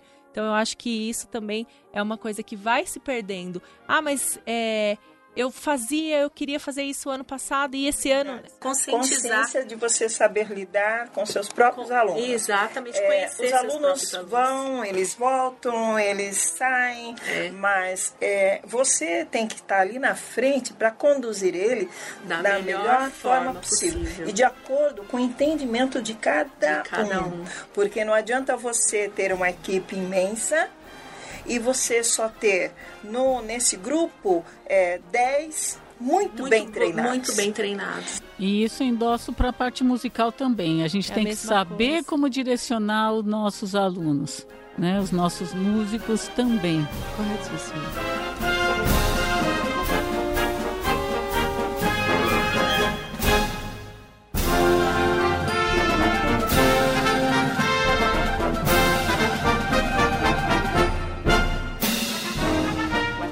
Parece, mas nós estamos aqui falando há uma hora e vinte já. Nossa! Então já passou bastante tempo e é muito bacana é, ouvir as histórias, ouvir as conexões que vão sendo criadas, porque é incrível como nós vamos citando nomes e aí eu vou buscar nos podcasts que eu já gravei e a gente vai conectando e criando uma rede. A gente consegue enxergar um mapa assim das bandas. Tá faltando um monte de peças ainda, mas é muito interessante isso é, e eu diria que é a parte gratificante. Ó, desse posso dar uma trabalho. sugestão, inclusive, você falou de nomes? Tinha que marcar um podcast com o Roberto Farias. É verdade. Ele é Tem, o pai das bandas. Tem, tem. Roberto Farias. É, Tem, ele que criou tem. a banda do Sabe estado. por Ah, quê? É, e era Porque da ele é, essa, ele é empreendedor, É. não é? Assim, Ele que criou, meu, Cubatão foi o marco das bandas. É, uma dica. Porque existem, existem pessoas de, de para todos os, as vertentes, os segmentos, né? Não adianta, tem aquelas pessoas que são empreendedoras, que, que realizam não só para ela, para o grupo dela, mas para outros, né? Serve E de eu- modelo. Serve Ele foi de- meu modelo. Nossa, muito. ele é uma pessoa que, assim, ele foi um desbravador, assim, né? Que, que abriu caminhos aí para várias pessoas. Meu professor e meu, meu modelo. Bom, eu vou, eu vou aproveitar o gancho para dizer o seguinte: apoiem o Toque 2. Tem o link aí, toque2.com.br barra seja um patrono e colabore com a gente. E aproveitando que a, que a maestrina Mônica citou a Yamaha, Yamaha, paga a gente e patrocina pra gente ter condição, né? O que falta tempo, falta recursos pra gente conseguir correr atrás de todo mundo. Tem um monte de gente que eu tô com medo, tô pedindo pra Deus não puxar ninguém pra cima, porque eu ainda não falei com essas pessoas e preciso. Né? Posso só dar uma respondida um pouquinho melhor para Raquel? Claro. Raquel, esse ano vou, a Banda Sinfônica Jovem está completando 25 anos. Meu Deus. E nós só vamos ter três programas num ano inteiro. Mas eh, eu posso dizer para ela que cada ano que eu estive na frente da Banda Sinfônica Jovem foi uma emoção diferente, um enfoque diferente, um direcionamento diferente. Ora mais para músicos, eh, ora mais para público, ora para para evolução musical, pelas próprias bandas. Né? Então eu agradeço dela perguntar isso e, e gostaria muito que a gente desse um passo à frente, que a gente pudesse lutar para que as, todas as bandas pudessem conseguir equiparar o respeito que as orquestras têm, que eu consiga fazer com que a banda jovem cada vez tenha um nível musical grande que possa dizer que toque no mesmo nível, que ela, ela toca no mesmo nível que as O orquestras, só que não Questão tem o res- respeito, ela respeito. sempre é considerada como Inferior. inferior. Eu só agradeço de todo o meu coração ao maestro Jamil Maluf, que é o único que respeita o meu trabalho e sempre respeitou. porque sempre os meus músicos iam para experimental, inclusive às vezes aprovavam o naipe inteiro de, de trombone na época do Carlinhos de Freitas, né? O Carlos de Freitas, um monte de de turma que se profissionalizaram e que ele sempre deu valor para esse trabalho, pelo o valor artístico dela também, né? O trabalho da música de banda. Sim. Então eu agradeço de coração e que todos possam realmente começar a enxergar e que a gente tenha movimentos de maestros, que a gente possa ter maestros, se Deus quiser, numa geração pós a minha geração, com o mesmo respeito que qualquer maestro de orquestra. Né? Isso era Sim, o meu é sonho. É verdade. Legal. Eu vou pegar o gancho aqui da Mônica e vou abrir o espaço para vocês para a gente dar fazer a conclusão. Tudo bem? É, Mariana, você quer? Pode ser você? Ou vai a. Enquanto você pensa. É, a Silvia. vai a Célia, então. Bom, é, novamente agradecer, né? É uma satisfação estar é, nesse momento de celebração do Toque 2, estar entre pessoas maravilhosas. Se for possível, ainda tem que consultar, senão uhum. vou pedir para cortar. Okay. Divulgar a data do concurso de Caieiras desse ano, em primeira mão. Pode, vai, vai ao ar dia 8 de março. Você que sabe. Dias 20 e 21 de outubro. 20 e 21 de outubro, em primeira Mas mão. Mas eu vou precisar consultar primeiro o, meu parça, Renato Maziviero, né? que é o presidente, inclusive, né, normalmente ele é o presidente da comissão organizadora. Nas horas vagas, marido? Nas horas vagas, marido. é, mas, assim, os espaços, inclusive, já estão reservados, né? O estádio, o local onde é servida a alimentação, que justamente essa questão é mais difícil, né, de você conseguir alinhar tudo isso. E a gente também depende muitas vezes de Enem, data de Enem, essas é verdade, coisas. É verdade. Mas como é ano eleitoral, eu acho que é, vai ser para novembro mesmo o Enem. Então essa data vai ser já tá mantida. Tá reservado. Né? Olha tá só, toque 2. Então, em primeira mão. primeira, primeira mão. mão. Honrado, muito honrado. Gostaria também de aproveitar esse momento. Eu falei que eu é, eu estou sentindo como uma busca de maturidade, um momento né, de maturidade, de, de total maturidade, assim, eu acho, né? De, de vários segmentos do, do, do, do meio de fanfarras e bandas. E, e exaltar o trabalho que vem sendo feito em conjunto das entidades do Estado da FABESP, da Alcifaban, da Associação de, Associação de Ribeirão Preto, da FABAN. É... Ai, meu Deus, tem mais uma que está sendo criada. Enfim, das associações. Uma liga, né? Uma liga. Tem, tá mas de uma outra região também do interior do estado de São Paulo. É... Porque é... chegou finalmente esse momento de diálogo entre as entidades, é, que eu sabia, tinha certeza que isso ia acontecer em algum momento foi trilhado um caminho para isso e pelo que eu estou vendo chegou, inclusive por meio né, da frente parlamentar de apoio às fanfarras e bandas, né? Então exaltar isso é, e torço para que realmente isso continue e dê muitos frutos. É, e é isso, um brinde aí ao Toque 2. Muito parabéns, parabéns, Josilei, que encabeçou tudo isso. né? Feliz aniversário. Feliz aniversário. Envelheço na cidade, diria o Ira. Mariana. É, eu agradeço a oportunidade, o convite, a experiência. É muito bom estar entre vocês, é uma honra. Parabéns pelo trabalho que vocês desenvolvem, de extrema importância. Acho que informação trocada nunca é demais, é uma coisa de uma valia enorme para o meio.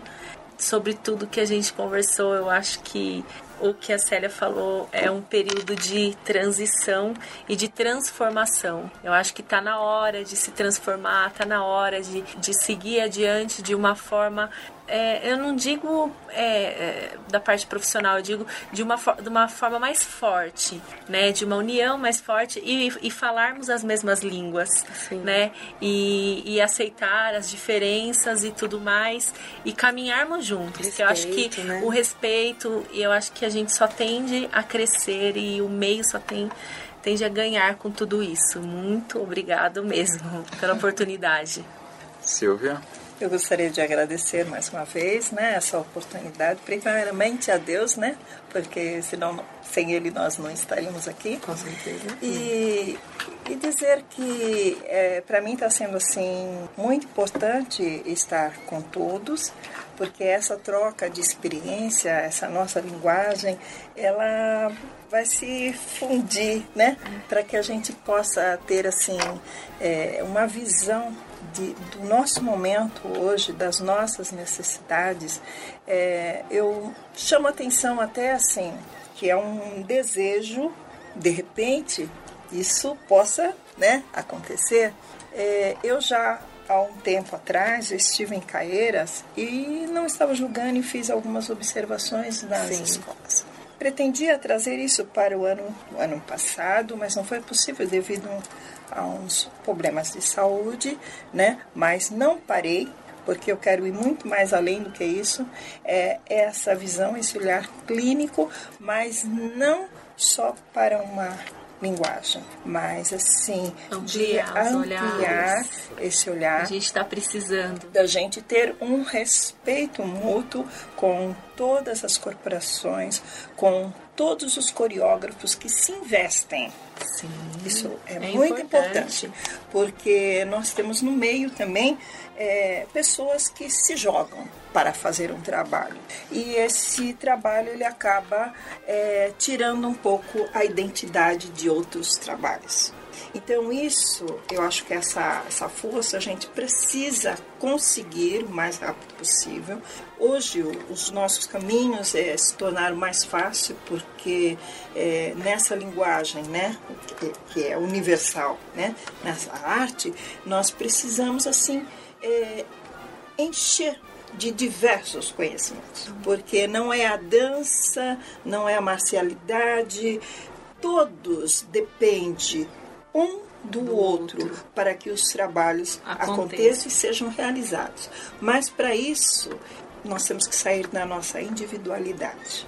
Nós precisamos assim ter uma, uma visão muito mais ampla das coisas e respeitar o nosso próximo e também fazer com que nós um pouquinho do nosso conhecimento possa alcançar aqueles que precisam e ajudar aqueles que ainda não acordaram, porque muitos estão naquele patamar, mas ainda insistem em agir de determinadas maneiras que não condiz com o tipo de trabalho, trabalho que está sendo tá, feito. Exatamente. Então, isso é muito importante, é, é essa visão que todos precisam ter. Né? É, é, estendo o, o o meu carinho a todas as coreógrafas, porque nós estamos falando das mulheres, né? Não não estou menosprezando os, os homens, homens, não, tá? Mas assim, no sentido geral. E eu estendo também é, é, essa emoção a, aos, as, as, as, alunas que nós tivemos, é, que passaram pelas nossas mãos, a, as mães, a, as equipes de apoio, como vocês citam, né? Que Nossa, é importantíssimo. Tudo, Importante. É o que faz o show acontecer tudo também. Tudo isso faz acontecer um trabalho. Uhum. E esse trabalho de Caeiras, que é um exemplo para mim, e de outras cidades também, ela simplesmente acontece porque esse trabalho de equipe. É isso aí, exatamente. Muito bem. É, Rafael, você quer falar alguma coisa, meu amigo? Você Posso caladinho? só falar? Claro, desculpa. Não, eu gostaria primeiro de agradecer de todo o meu coração de ter tido a oportunidade de estar aqui de novo falando com vocês e acho que além do respeito, essa união que tá, nós estamos tendo, essa oportunidade de estar tendo, de conversar, é o, o, o, o pilar para a gente evoluir sabe, não só pelo, pela troca de informações, mas principalmente que todas essas conversas, que nem está com vocês, gera muita motivação. Então, o fato de você ter esse toque 2 que está eh, fazendo circular as pessoas a conversarem sobre bandas, vai fazer muito que elas evoluam muito grande. Né? A evolução das bandas vão ser maior do que a gente imagina, porque a gente gera motivação. Você conversa, você vai internamente crescendo. Só da gente ter conversado um pouquinho agora, já estou extremamente energizada. Vou fazer isso, vou fazer aquilo, né? podemos fazer aquilo, já vamos. Você se motiva, você se carrega. E é isso que a união e o respeito faz as pessoas evoluírem, Exatamente. pela a, ser, motivação própria gerada Sim. pela convivência e a conversa do outro, né? Então troca de experiência. Né? Exatamente. Então, obrigado, Josisley, por essa oportunidade, pelo presente e que você sempre consiga muito sucesso com o Toque 2. E obrigado mesmo, em nome das bandas e em nome particular da MON. obrigado, maestrina. Quer falar alguma coisa, Rafael? Ah, eu só tô aqui ouvindo em primeira mão esse podcast que vai ser maravilhoso, porque eu aprendi muito. Eu aprendi muito só ouvindo. É legal, né? Legal. Bom, é, primeiro, um agradecimento geral a todas vocês, são maravilhosas. Eu, eu vou ser repetitivo para a Mônica, mas talvez novos ouvintes não tenham escutado todos os nossos programas. Mas lá na década de 90, eu vi uma mulher regendo o, o Viagem ao Centro da Terra e eu nunca pensei que eu estaria sentado numa mesa conversando com ela. Então, apesar de você estar me agradecendo, Mônica, é, eu acho que é o contrário, porque é algo que era intocável e a gente está aqui conversando sobre algo que a gente gosta muito, que é música, que é banda, que é arte, sabe? E isso é muito, muito emocionante para mim. Uma das lições que eu aprendi na banda Lira, nós tínhamos lá um professor já de bastante idade, o Américo Del Corto. Ele é de Ribeirão Pires e ele agora ele, ele já não reconhece as pessoas, ele está acamado. Fisicamente ele está ótimo, mas a mente dele já infelizmente já se foi. Ele foi um daqueles que eu posterguei demais e agora eu não consigo mais gravar o, o Toque 2 com ele. E na época, o Binder, quando, uma, quando ele começava a falar para os alunos, o Binder pedia silêncio de todos, mandava todo mundo parar de fazer o que estava fazendo para escutar o que ele tinha para falar. E ele nos ensinou que a gente tinha que sempre dar ouvidos, por mais que a gente eventualmente não concordasse, a gente tinha que escutar os mais experientes. Né? Então, essa foi a minha escola. Então, quando vocês estão aqui falando, trocando ideias, eu procuro absorver esse conhecimento, porque é conhecimento. E o que você falou é muito justo. A gente sai energizado. Eu quero amanhã é, gravar mais outro, e depois de amanhã gravar mais outro, e fazer essa biblioteca de conhecimento para que outras pessoas também tenham acesso. Né? Então, muito obrigado pela sua presença aqui. A Célia é redundante. Uma porque eu sou apaixonado Eita. por caieiras. Dois. Né?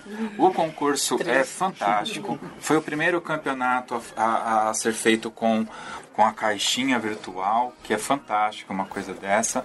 A gente está falando de uma mulher que eu brinco com ela, para quem assiste Game of Thrones, ela é a Brienne. Então, Eita, e eu não assisto. E ela não assiste, deveria assistir.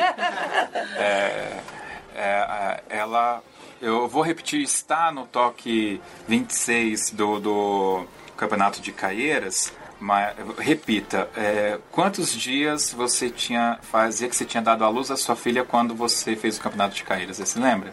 Uns 40 é, no máximo. 40 dias. 40 dias. Então é isso que a gente está falando. A gente está falando de uma mulher que é mãe, que é professora, que corre atrás dos projetos, que corre atrás de dinheiro para a banda, tem que fazer a, a fanfarra de Caíras funcionar. Então não é qualquer pessoa que está sentada aqui, entendeu? Uhum. E aí ela acha um espaço na agenda dela para vir aqui e compartilhar um pouco do conhecimento dela com a gente. Então isso é muito importante. Olha, eu vou falar aqui, assim, essa questão do, da fanfarra, do concurso, de estar aqui, é, é, é importante, isso é importante para mim, eu me sinto bem, né? Assim, se eu não estiver, né, é, é, até pode parecer egoísmo, mas não é só pelo outro. A, a fanfarra, é, estar à frente do fanfarra, por exemplo, estar lá na fanfarra, é importante para mim. Se eu não estiver lá, eu sinto falta. E, estar aqui, por exemplo, hoje, aprendendo, como você falou, né, compartilhando, é importante para mim. Então, eu, nossa, agradeço a Deus pela oportunidade mesmo, porque é, é uma felicidade gigantesca mesmo. Muito obrigado. Jesus, só dando um depoimento de componente. É, ano passado, eu fiquei um ano afastado da fanfarra de Caeiras afastado assim dos ensaios tocando, mas eu sempre acompanhei e fazia menos de um mês que ela tinha dado a luz. Ela viajou com a gente para ir pro estadual. Ela não precisava. Maluca, ela né? foi. Ela foi. Não porque ela não confiava na gente, como ela mesma disse, mas ela foi porque era o lugar dela estar ali com a gente. Puxa saco. Não é puxa saquismo. Não é, juro que não é puxa saquismo. É uma visão de um componente é, da É um sua... outro filho. Ó. Porque eu não tenho um filho físico, mas todos da minha banda são Olha. meus filhos. São, São são meus. Eu nunca competi em Caieiras, sempre foi meu sonho competir em Caieiras. Mas eu nunca chorei tanto na minha vida quando eu pisei com aquela farda do Walter naquela pista. É uma emoção que o meu olho enche de lágrimas de lembrar. E depois que eu pisei a primeira vez, eu falei assim: eu nunca mais piso com nenhuma outra farda nessa pista. Ah, é só com a farda da fanfarra de Caieiras. Vendeu bem seu peixe. Bom, e a gente tem aqui as duas pontas de um movimento que é as linhas de frente, ou color, color guard, né? Na, na pessoa da Mariana e da Silvia. E isso é fantástico, porque eu, eu, eu como fico de fora, eu fico prestando atenção no semblante, prestando atenção no, na, na expressão corporal e tudo. Aliás, eu preciso dizer isso logo, que a, a, a Silvia me pareceu uma pessoa extremamente lúcida nas suas colocações, em tudo como ela coloca e tal. E enquanto você falava, Silvia, a Mariana que ficava com os olhos brilhando. E eu fiquei imaginando o que que passava na sua cabeça, Mariana, porque ela estava falando que as mulheres lá na década de 70 entravam na frente da banda e ficavam paradas, estáticas, de, de costas para a corporação. E hoje as meninas pulam, né? Faz- faz- fa- fazem faz- tudo. fazem, fazem de tudo, né? é uma história importante. É, a Silvia, ela transformou isso e hoje tudo que acontece numa avenida é graças a ela. Ela que deu o primeiro passo para tudo isso. Então, se hoje existe os coreógrafos, se ho- hoje existe as linhas de frente coreografadas, é graças a ela. Então, assim, é uma história de vida que eu tô aqui hoje por causa dela, mais ou menos isso. É por aí. É, porque É o ela inventou uma coisa que hoje eu sou coreógrafa de uma coisa que ela inventou. Então é, é sensacional. Pra mim é uma é, oportunidade única, é uma sensação única, assim, enquanto ela tava falando e fora que Cubatão, pra mim, na minha infância, quando eu acompanhava meu pai, era a referência, era a menina dos olhos de todo mundo. Então, a hora que Cubatão ia entrar, tinha que sair correndo e tinha que assistir. Então, é uma referência forte na minha vida, na minha vida profissional, e eu acho que de muitos, e é o que criou, né, a, esse essa linha de trabalho. A linha de frente é ela, não tem como. A personificação. é, exatamente. Então, como será, né? Será que daqui a 30 anos a gente vai estar aqui numa mesa como essa? A Mariana vai estar contando a trajetória dela para uma outra menininha também. Nossa, Se Deus quiser. se Deus quiser. Que coisa. Exato. Agora, vocês conseguem colocar em valor financeiro o que significa a gente estar diante de uma pessoa que viveu essa história, de ter a Mônica, de ter a, a Célia e a, a Mariana. Apesar que a Mariana, ela- a cara de novinha dela, né? Ela é um bebê novinha. ainda. Então percebe como isso não tem um, não, tem, tem um valor. valor. Não. Eu não consigo. Não, não, consigo. É não uma- imensurável. é, e não tem assim. Não tem como pensar nisso. Não tem. Não tem. É, nós temos ouvintes no Amazonas. Você acha que o Robério, que escuta o Toque 2 lá na Amazônia, sabe que foi essa mulher aqui que criou tudo, tudo isso que acontece nas, na- nas linhas de frente? Eu acho que não. Mas agora ele vai saber, entendeu? Então acho que isso tem um valor único. Então, é por isso que eu digo que o podcast não é meu. Eu sou uma ferramenta que direciona para que a gente consiga fazer esse receptáculo de informações para que outras pessoas também tenham acesso. O compartilhar o conhecimento, eu acho que, que É parte válido, disso, tá? é. Então, parabéns a todas vocês mulheres, para você também, Rafael. E muito obrigado pela presença de vocês. Vamos bater uma palma aqui porque vocês Viva as merecem. bandas e fanfarras. Viva as bandas de fanfarras. Mas ainda não Viva terminou. A gente vai agora para a dica cultural.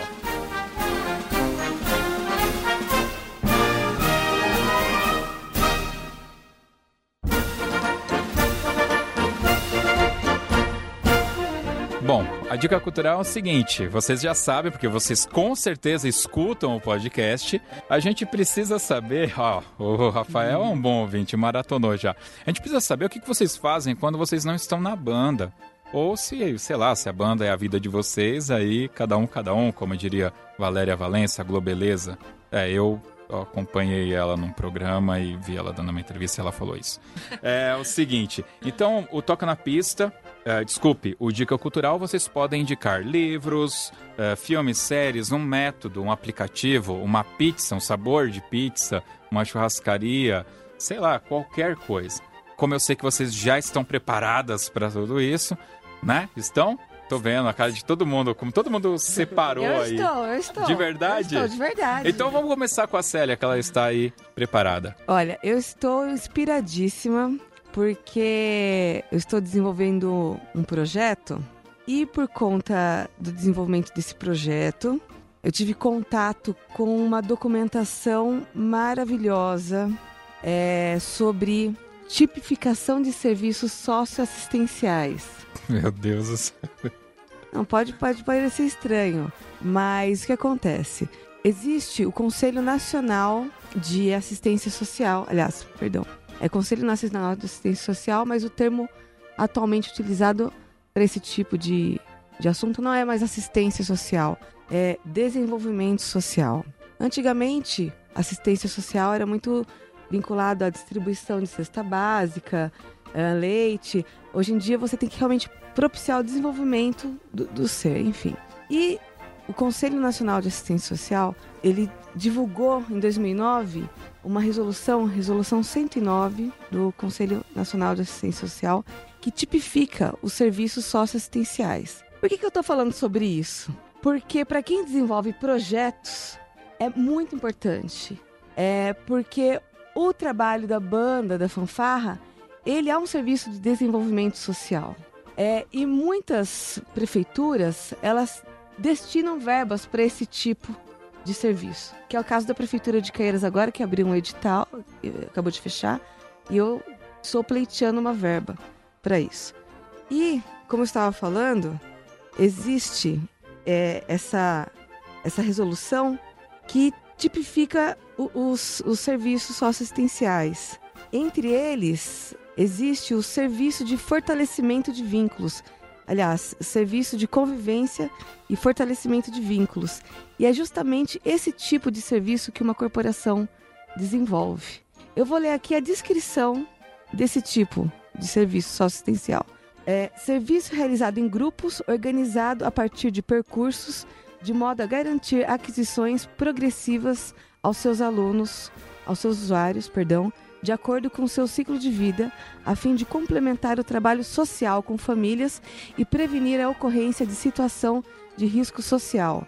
Forma de intervenção social planejada, que cria situações desafiadoras, estimula e orienta os usuários na construção e reconstrução de suas histórias e vivências individuais e coletivas na família e no território.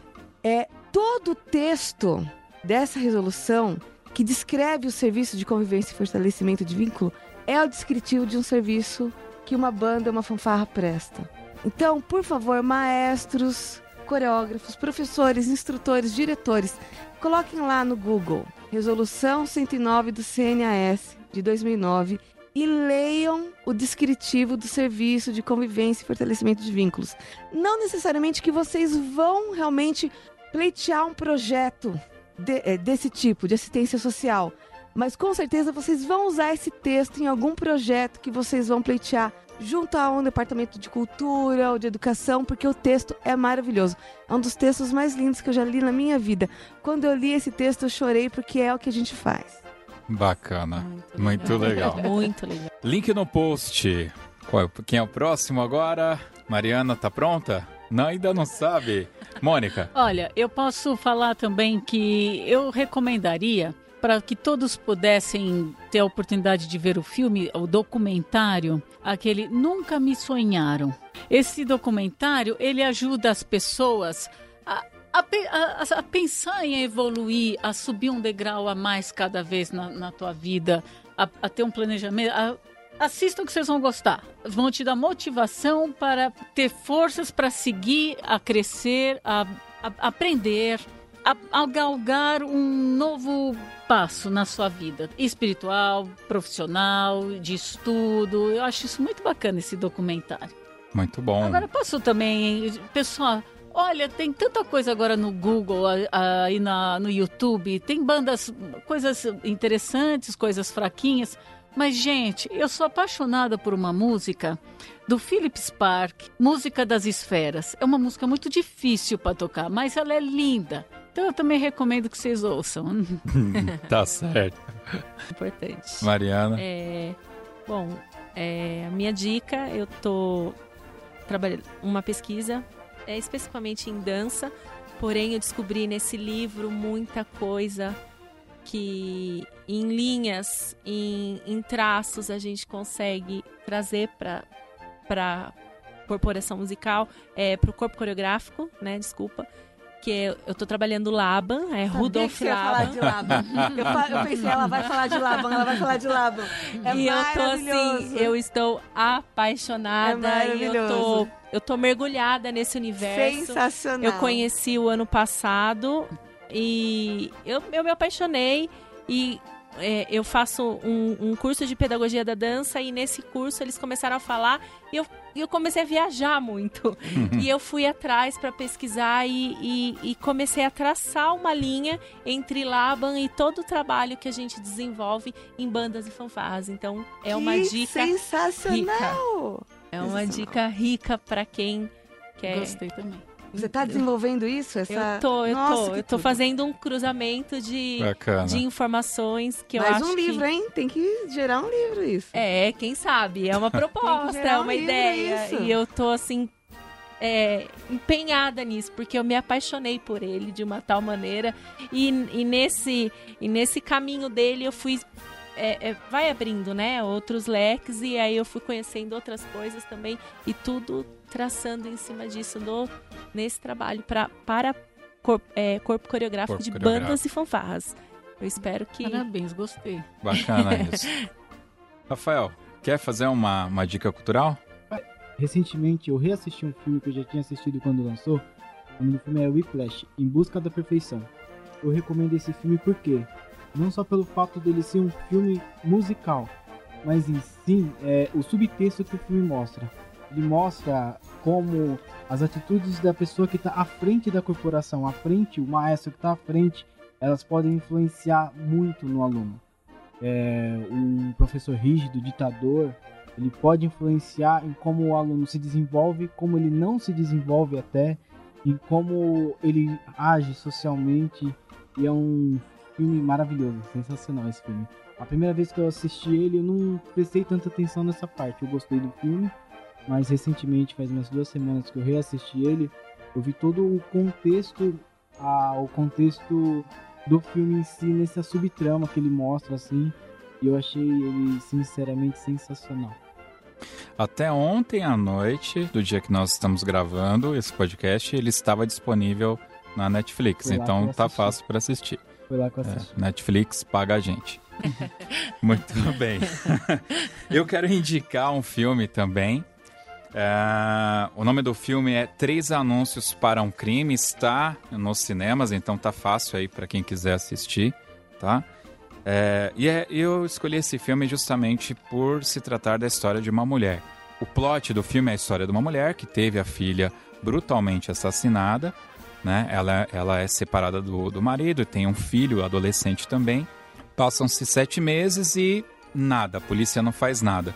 Então ela aluga três outdoors e faz uma pergunta, coloca um- uma pergunta pro, pro xerife da cidade, né? Ó, já passou sete meses, xerife, e até agora nada. E aí? Então a partir daí vai desenrolar a trama. Para quem já assistiu um outro filme chamado Sobre Meninos e Lobos, vai sentir uma certa semelhança, que é um livro também. Mas esse filme, ele é muito forte a questão dos personagens. A, a mãe, porque ela, ela tem uma forma muito bruta de tratar com tudo aquilo, ou talvez não. E como você percebe que todo mundo tem os tal, tal dos tons de cinza, né? Ninguém é 100% bom e ninguém é 100% mal. Então, o xerife tem o motivo dele, o outro policialzinho tem o motivo dele, e a mãe, vocês vão saber que ela tem os motivos dela também. Então, recomendo assim fortemente, se não me falha a memória, ele está indicado a melhor filme. E, sinceramente, dos filmes que eu assisti, eu espero que ele ganhe, porque é fantástico. Me fez dar uma suada nos olhos, assim, o filme. E é isso, vamos agora então para o Toca na Pista.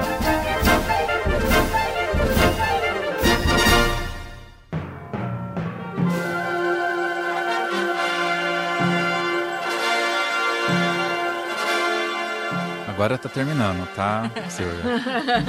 ah, eu já fiz o meu toca na pista, né? Você faz de novo, é, não tem problema. É, acabei falando. Então depois você tira aquele lá, o meu adendo lá e põe a... Deixa lá, não tem problema. É um meio segundo que você falou, não vai doer não. Bom, pessoal, Toca na Pista é aquele momento que as nossas convidadas podem escolher a música para tocar ao final do programa. Normalmente é uma música, porque a gente sempre convida uma pessoa diferente para participar, mas esse é um podcast especial então, obviamente que nós vamos tocar todas as músicas. Mariana, escolheu a sua? Escolhi. Qual que é? É muito importante, marcou muito minha vida. É, é Fiesta, que foi entrada da fama. Foi um marco na minha vida, assim, é uma música que, que mexe muito comigo. Eu gosto muito, muito, muito mesmo. Tem um, um, um, emocional e, e um, uma identificação muito grande é minha pessoa, meu lado profissional e a fama. Então, muito legal. É muito importante muito. essa música. É. E pelo que eu tô notando, é importante para toda a fama, porque o pessoal falou bastante ah, dessa é, música. É, eu acho que foi a fase, né, que nós estávamos passando e acho que foi legal para todo mundo, foi conquistas para todo mundo, então acho que é por isso que é tão citado assim, que é tão forte. Bacana. Maestrina Célia? Bom, é, em homenagem ao Toque 2, como é um podcast né, da, especial das bandas e fanfarras, é, eu vou pedir o hino das bandas, que é o dobrado Dois Corações, de Pedro Salgado. Caramba, dois Gostei. corações. Eu adoro esse hino. Eu já toquei esse dobrado. É, é considerado o hino das bandas. Eu, eu não sabia. Eu também. Olha aí. Dessa música, uma coisa que eu lembro, assim que entrei na fanfarra, o Zé uma vez, a Célia pediu, Zé, Passa uma música aí pra eles. O Zé não falou nada. Simplesmente fez o número 2 e apontou no coração. é, essa é a cena que eu mais, mais marcante do Zé pra mim. Ele apontando o número 2 com a mão e apontando e batendo no peito. Aí eu olhei pra ele, a gente vai tocar dois corações pro lado. A gente toca essa música aqui, que era novo. Eu toco, falei, que lindo. que, que eu gostei? Eu era novo. Tem música na pasta que até hoje eu nunca toquei, então... Legal. Mas Trina Mônica... É possível achar essa música e tocar? A música das esferas, do Philip Spark? Não, mas se eu não achar, você com certeza deve, tá um, deve ter um disco de vinil lá, alguma coisa ah, com essa não música. Tenho, porque é muito moderna é. ela é nova. Música ah, das esferas. Mas acho que acho vocês que vão conseguir no YouTube. Mas Sempre por que essa música? música? Não sei porque eu tenho uma paixão por ela. Eu, sabe, eu sinto assim que é, é uma, um marco que eu sinto que as bandas vão começar a chegar a ter um repertório tão importante quanto das orquestras a partir daí. Eu acho uma música extremamente bonita, tecnicamente exemplar para os músicos e que para quem acha que música de banda é inferior que a música de orquestra sinfônica, que não dá para se comparar um Beethoven ou um Stravinsky, sei lá quem da orquestra, eu acho que essa música já começa a ficar num pé de começar a, a mostrar o valor da música de banda sinfônica. Ela é meia compridinha, talvez uns 10 minutos, mas pegar um pedacinho, eu gosto demais dela. Eu acho ela emocional, tecnicamente bonita. Vale a pena. Muito bom. Eu vou conhecê-la também porque eu não conheço essa daqui. Eu acho que ela é uma música de nível. De nível, legal. Muito legal. Tá ótimo. Gosto. Bom, senhoritas fantásticas, muito obrigado por mais uma vez me darem a honra de, da presença de vocês.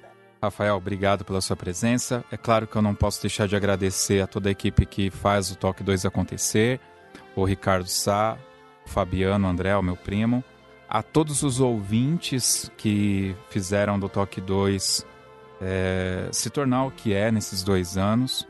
Agradecer agora aos patronos que estão nos colaborando pra, financeiramente para que esse projeto continue e a todas as mulheres. Aliás, essa questão das mulheres eu não falei muito, mas desde o início, quando a gente escolheu lançar o podcast no dia 8 de março de 2016, foi uma data realmente pensada para fazer um, um tributo às mulheres. É, foi a data que eu pedi a minha esposa em casamento, diga-se de passagem, que agora vai fazer então 12 anos, agora esse ano. Né? E por ser o Dia das Mulheres, eu acho que era uma data muito representativa. E a gente, desde o início, pensou em sempre que possível, né? Vocês vão ver que nem todos têm mulheres participando, mas a nossa ideia era porque mulher não é só para falar de, de, de arrumar a casa e como cuidar de filho. Como a gente viu aqui hoje, mulheres fazem acontecer, né? Nós somos belas, nem sempre recatadas e não só do lar. Exatamente. então esse era o nosso objetivo. Eu acho que a gente tem conseguido. Oh, falando em mulheres, às vezes a gente esquece de olhar para as compositoras mulheres também. É verdade. E tem duas compositoras mulheres bem interessantes da norte-americana. Uma é a Julie Giraud, que ela, é, ela estudou com John Williams e foi a primeira mulher a ganhar o prêmio Emmy de compositora. Ela tem uma música muito bonita, a Mesquita de Córdoba, para a banda sinfônica, que é muito bonita vale a pena. E também tem a Nancy Galbraith, que tem sinfonia, é, tudo para banda sinfônica, a Dança de los Duendes. Vale a pena vocês ouvirem essas músicas. É, para quem não, não, sabe, é Nancy Galbraith que escreve, né? Com TH no final, mas pronuncia Nancy Galbraith. Muito legal. Muito bacana.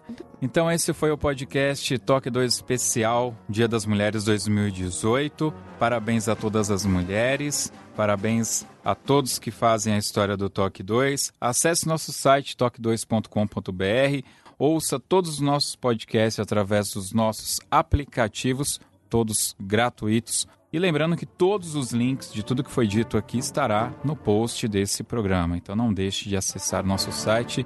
É isso. Até o próximo podcast. Toque 2, Bandas e Fanfarras. Valeu. Ufa.